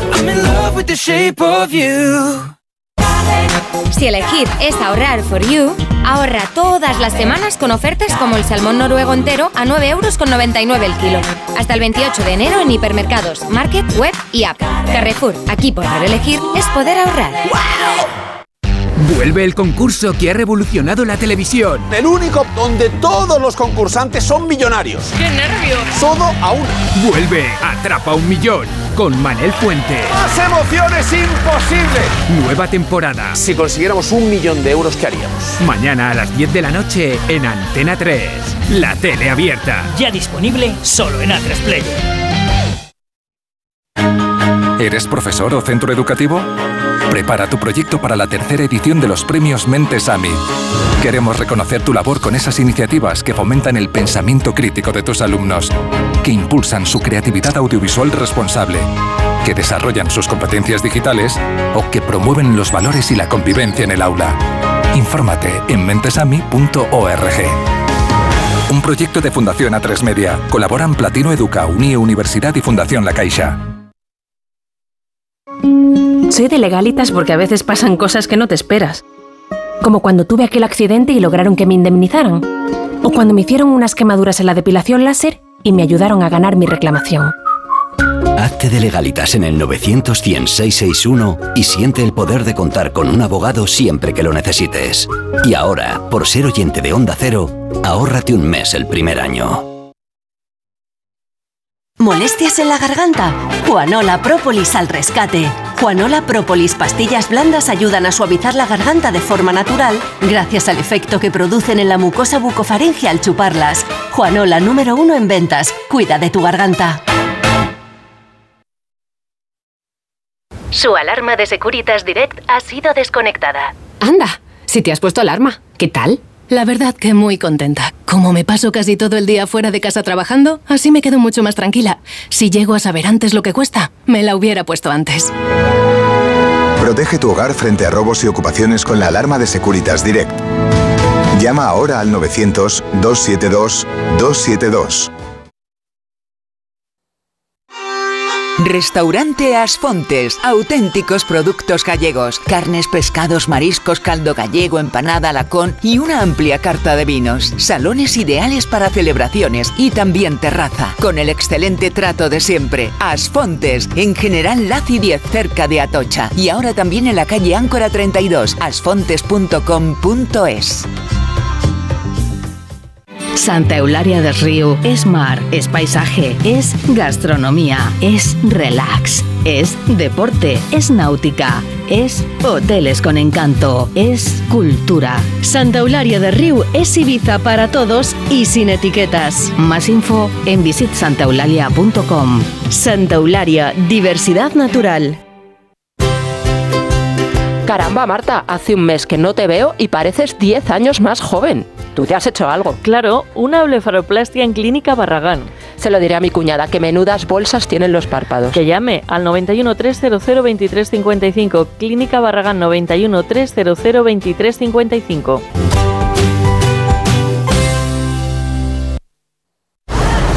Olvídate del ruido y de las pérdidas de temperatura. Cambia tus ventanas con Afan Decor y mejora el confort de los que más te importan. Todas nuestras instalaciones tienen garantía de por vida. Ventanas Afan Decor con triple acristalamiento Climalit y disfruta de un confort 5 estrellas. El cielo de Madrid te espera en la terraza del Santo Domingo. Descubre nuestra gastronomía y coctelería con vistas 360 grados de la capital y disfruta de inolvidables puestas de sol. Tu oasis urbano abierto todos los días del año. Ven a conocernos. Más información en la terraza del santodomingo.es. Si tiene joyas de firma o artículos de oro y plata, llame al 91 534 6706 o vaya a la Plaza San Juan de la Cruz 9. Si tiene joyas de firma o artículos de oro y plata, llame al 91 534 6706 o vaya a la Plaza San Juan de la Cruz 9. Le pagarán el mejor precio al momento. Y también bolsos de Vuitton, Chanel y Hermès. Si eres de los que se duermen con las noticias, Aquí, eso de despertar interés se nos da bien. Nos acompaña Pedro Sánchez. He tratado siempre de, de, cumplir con mi palabra. ¿Y por qué nos ha mentido tanto entonces, presidente? Señor Núñez Feijóo, buenos días. ¿Está sí. usted insinuando que la dirección de correos ha tenido algún interés en que no se repartieran a tiempo los votos por correo? Pocos se atreven a preguntar lo que todos queremos saber, pero en Onda Cero contamos con más de uno. Si escuchar lo mismo de siempre te cansa, despiértate con Alsina. Más de uno con Carlos Alsina. De lunes a viernes desde las 6 y siempre que quieras en la web y en la app. Onda Cero, tu radio.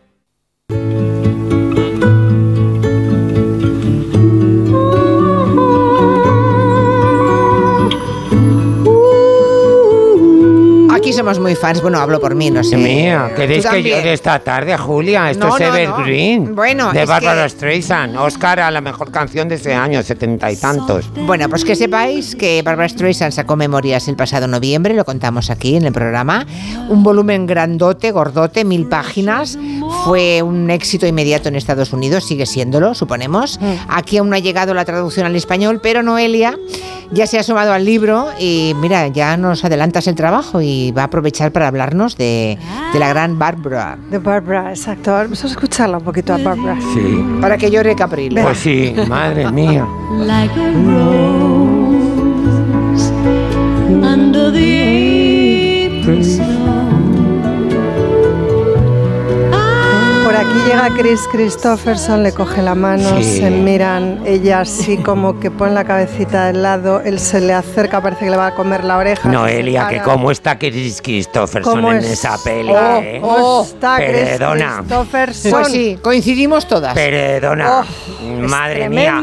No voy a decir yo lo que me hacía viendo ese cartel que estaba yo con, con las hormonas explotándome. Caprile, Caprile, no te vengas arriba. Madre mía. A ver, cuéntanos mía. cosas del libro, va, venga. con tensione, con tensione. Bueno, yo os cuento eh, que el libro no lo he leído, pero me compré el audiolibro y son 48 horas. Entonces, claro, claro, pero yo esto lo hice como en el mes de noviembre cuando salió. Entonces, de vez en cuando me lo ponía rollo podcast. Digo, bueno, voy a ver cómo va avanzando la vida de Bárbara, ¿no? Entonces, lo, lo tengo casi terminado, pero no del todo. Pero claro, es que es muy largo, es que son 48 horas de audio.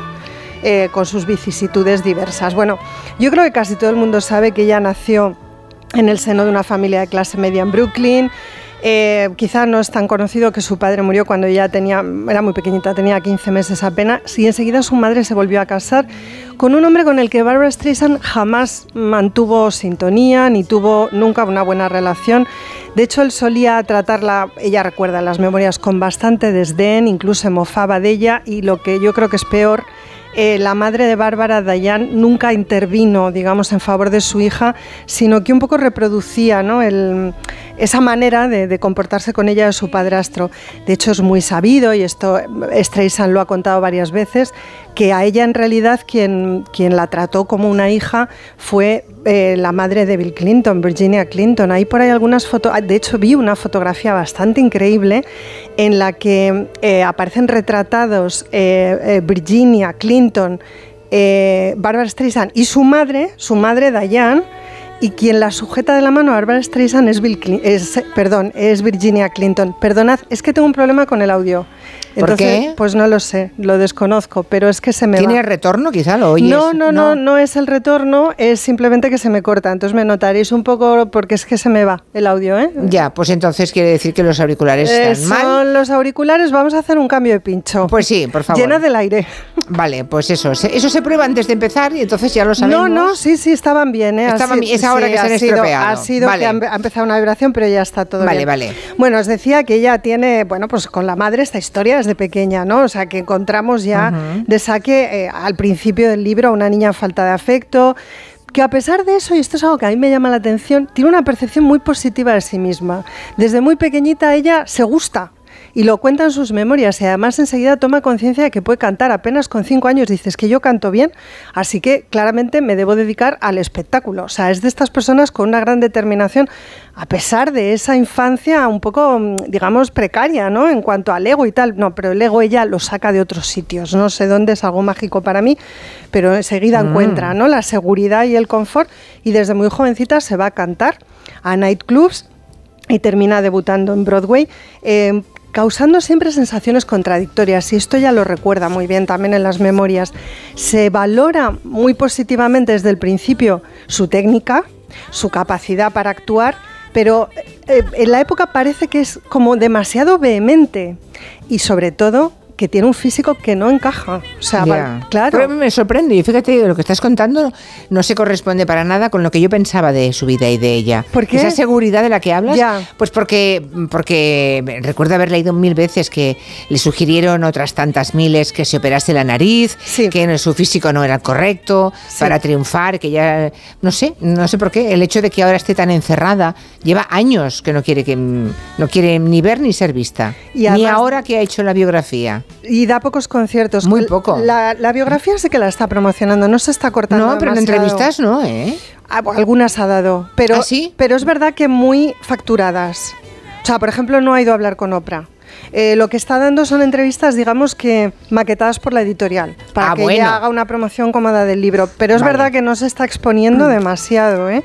Bueno, sí que hay alguna entrevista para promocionar el libro en la que entra eh, una periodista puede entrar en su casa y ella enseña su vestuario, algunas piezas de ropa, claro, por supuesto, de grandes modistos y todo esto. Bueno, eh, ella tiene esa, doble faceta, es decir, la de una persona muy insegura en lo afectivo y que claramente construye su personalidad desde, esa, desde eso, ¿no? Desde esa Hmm. necesidad de haber sido una niña querida y que no, no tuvo ese amor de madre y al mismo tiempo como muy segura hacia afuera, porque no se opera nunca, como bien dices, todo el tiempo se le reprocha a un físico que no es normativo ni convencional, su nariz, sus dientes, pues ella no se opera. Y luego fíjate otra cosa que me llamó la atención, con 19 años, cuando empieza a circular, digamos, por Broadway, ella plantea que tiene que tener un control absoluto, un control artístico absoluto. Y con 19 años ella tiene un manager que es el que ha mantenido toda su vida, con el que firma contratos en el que se le garantiza que ella canta lo que quiere, como quiere y cuando Sí, sí. quiere. Eso es espectacular en el caso de Barbara Streisand, sí, es sí. espectacular, o sea. Y bueno, además ella, claro, se jacta muchísimo de esto. Hay otra cosa de la que también se jacta, que también da un poco la medida de la clase de persona que es, tiene una memoria prodigiosa y se acuerda de todo. Yo no sé, Julia, si a ti te pasa esto, que tú No. recuerdas... Bueno, tú me has contado a mí cosas que recuerdas bastante flipantes. Sí que tienes mucha Tienes memoria. mucha, Julia, tienes mucha memoria, No, no, hombre. no, yo no tengo para nada esa Julia. sensación, no, no. Sí, pero Bueno, te pues acuerdas de muchas cosas. Vale, vale. Lo que Bueno. pasa es que tú crees que habrás olvidado, pero Sí, tienes claro. mogollón de Uf. historias. Claro. Ella tiene mogollón de historias, pero es que las que más recuerda son las de la gente que, perdonad, la puteó. Y entonces l- recuerda Bueno, esas pero eso historias. nos pasa a todos. Ya, ya, Sí. pero es que ella las recuerda asociadas al momento de su vida en el que ya pudo, digamos, eh, ejecutar alguna clase de venganza. Entonces lo va contando, ¿sabes? Y va hilando este que me hizo tal y luego llegué yo aquella vez que cogí no sé qué, no sé cuántos y dices, hombre, Bárbara, tú estás, estás muy pendiente de esas cosas realmente. Y de entre lo que está súper pendiente son los hombres que le pusieron las cosas difíciles. Y eso es muy interesante de ver porque, claro, te das cuenta de las dificultades, una vez más, te das cuenta de las dificultades con las que se encuentran las mujeres eh, cuando quieren desarrollar su carrera, pues en este caso en el ámbito artístico, ¿no? Ella recuerda con verdadero odio a Walter Matthau, que la trató como una mierda, o sea, así. ¿Así?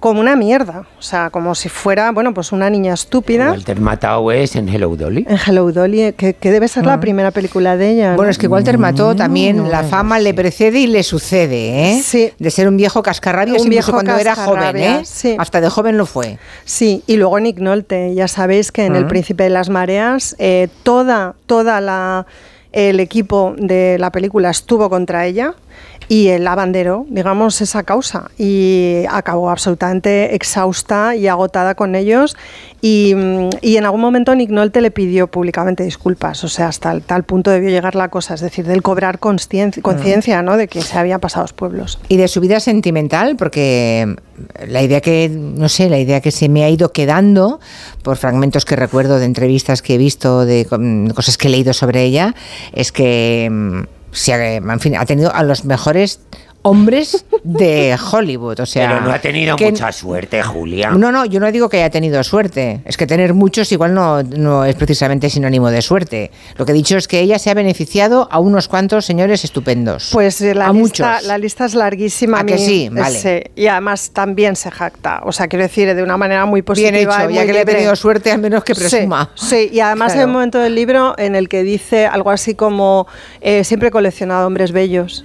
O sea, es que le gustaban los hombres guapos, que además siendo ella bien. una mujer no súper guapa, digamos, para los estándares habituales, pues me parece maravilloso. Por ejemplo, hay una anécdota respecto a esto. Fíjate tú cómo será la lista que dice, pues la verdad es que me pongo a escribir las memorias y, lo y claro, con relación a Warren Beatty, que siempre se especuló, por ejemplo, ¿no? si había habido un tema entre ellos o no, dice, pues la verdad me, me pregunto, ¿me acosté con Warren? Porque es que no se acuerda, dice. Y luego estábamos hablando el otro día por teléfono porque deben conservar algún tipo de relación, ¿no? Y dice, pues justo hablaba el otro día conmigo. Pues yo creo que sí, que cuando actuábamos en el Teatro de los Veranos, creo que sí, que me acosté con Warren. O sea, que es que claro, o sea, lo aprobaron Warren todo. Beatty, que por cierto, cuando tuvo unos 30 años, maravilloso, será guapísimo. Bueno, claro, figúrate. Y con Bueno, Chris como le gustaban a ella, todos los guapos. Con, Chris- con Chris Christopherson también, que esto que necesitáis saberlo, también se acostó. Y él le hizo un chupetón, pero como en la escena, hay una escena en la que ella sale con un bañador que debe ser de un modisto con un cuello así de cisne. Dice, Es- pues fue era de providencial. Halston, De Halston, sí.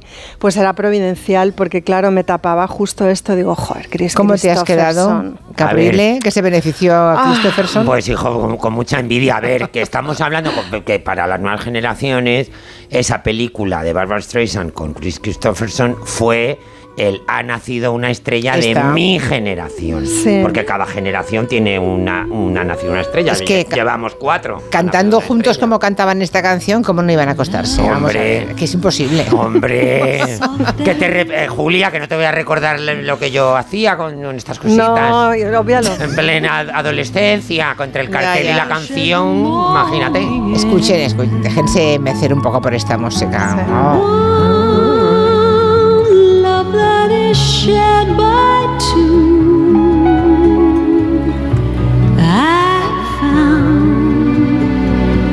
With you like a rose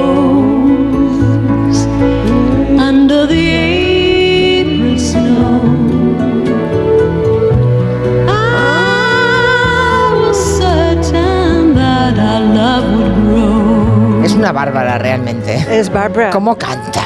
Sí, a ver si entra Chris. Creo Sí, que es por un favor. poco más adelante. Queremos que entre Chris. Sí, porque acaba- acaban como una especie como de, de- de- orgasmo casi. Sí, los dos. Bueno, Los y la, por- y la portada del disco estaban abrazados. Bueno, qué Sí. fuerte, De como blanco. un color sepia, Dios mío.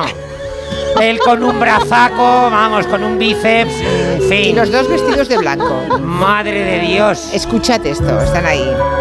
Every day I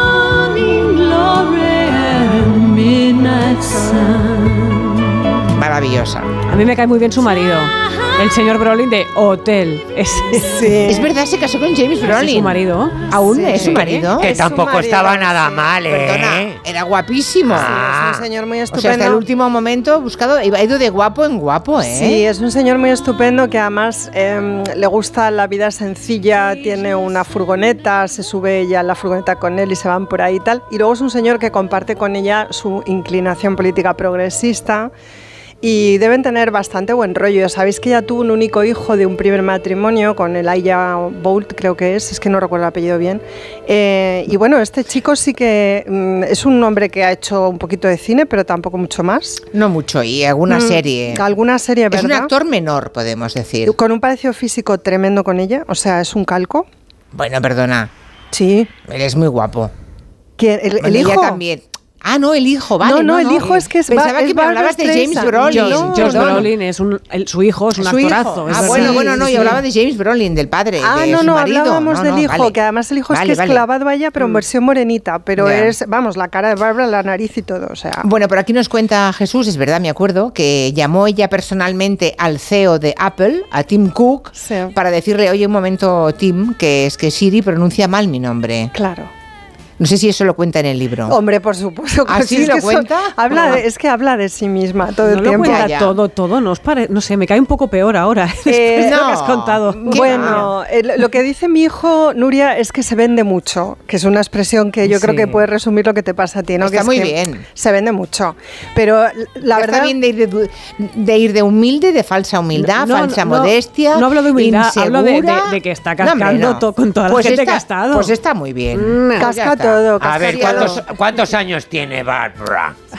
81, ¿Cuánto? 81. que Pues lo a los digo- 81 ya... Eh, Hombre. ¿sabes? Eh, Lo que no se puede es a los 30 o a los 40 uno levantarse de la cama y Claro. decir, me acabo de beneficiar a fulanito. o Pero a los manganito". 81 a ya, los 81. ¿sabes? Perdona, y con ese historial maravilloso. Si tiene, por favor, un, los Bueno, que lo ha ganado guapos. todo, pero y por favor, que ha ganado Emmys, Oscars, Grammys, Tonys, que ha vendido tiene todo. 145 millones de discos esta señora. Ha dirigido películas, las ha escrito, por favor, Gentle. Ha producido todo, lo Gentle todo. es un peliculón. y Perdona, además, o sea, se ha besado con Omar Sharif. también.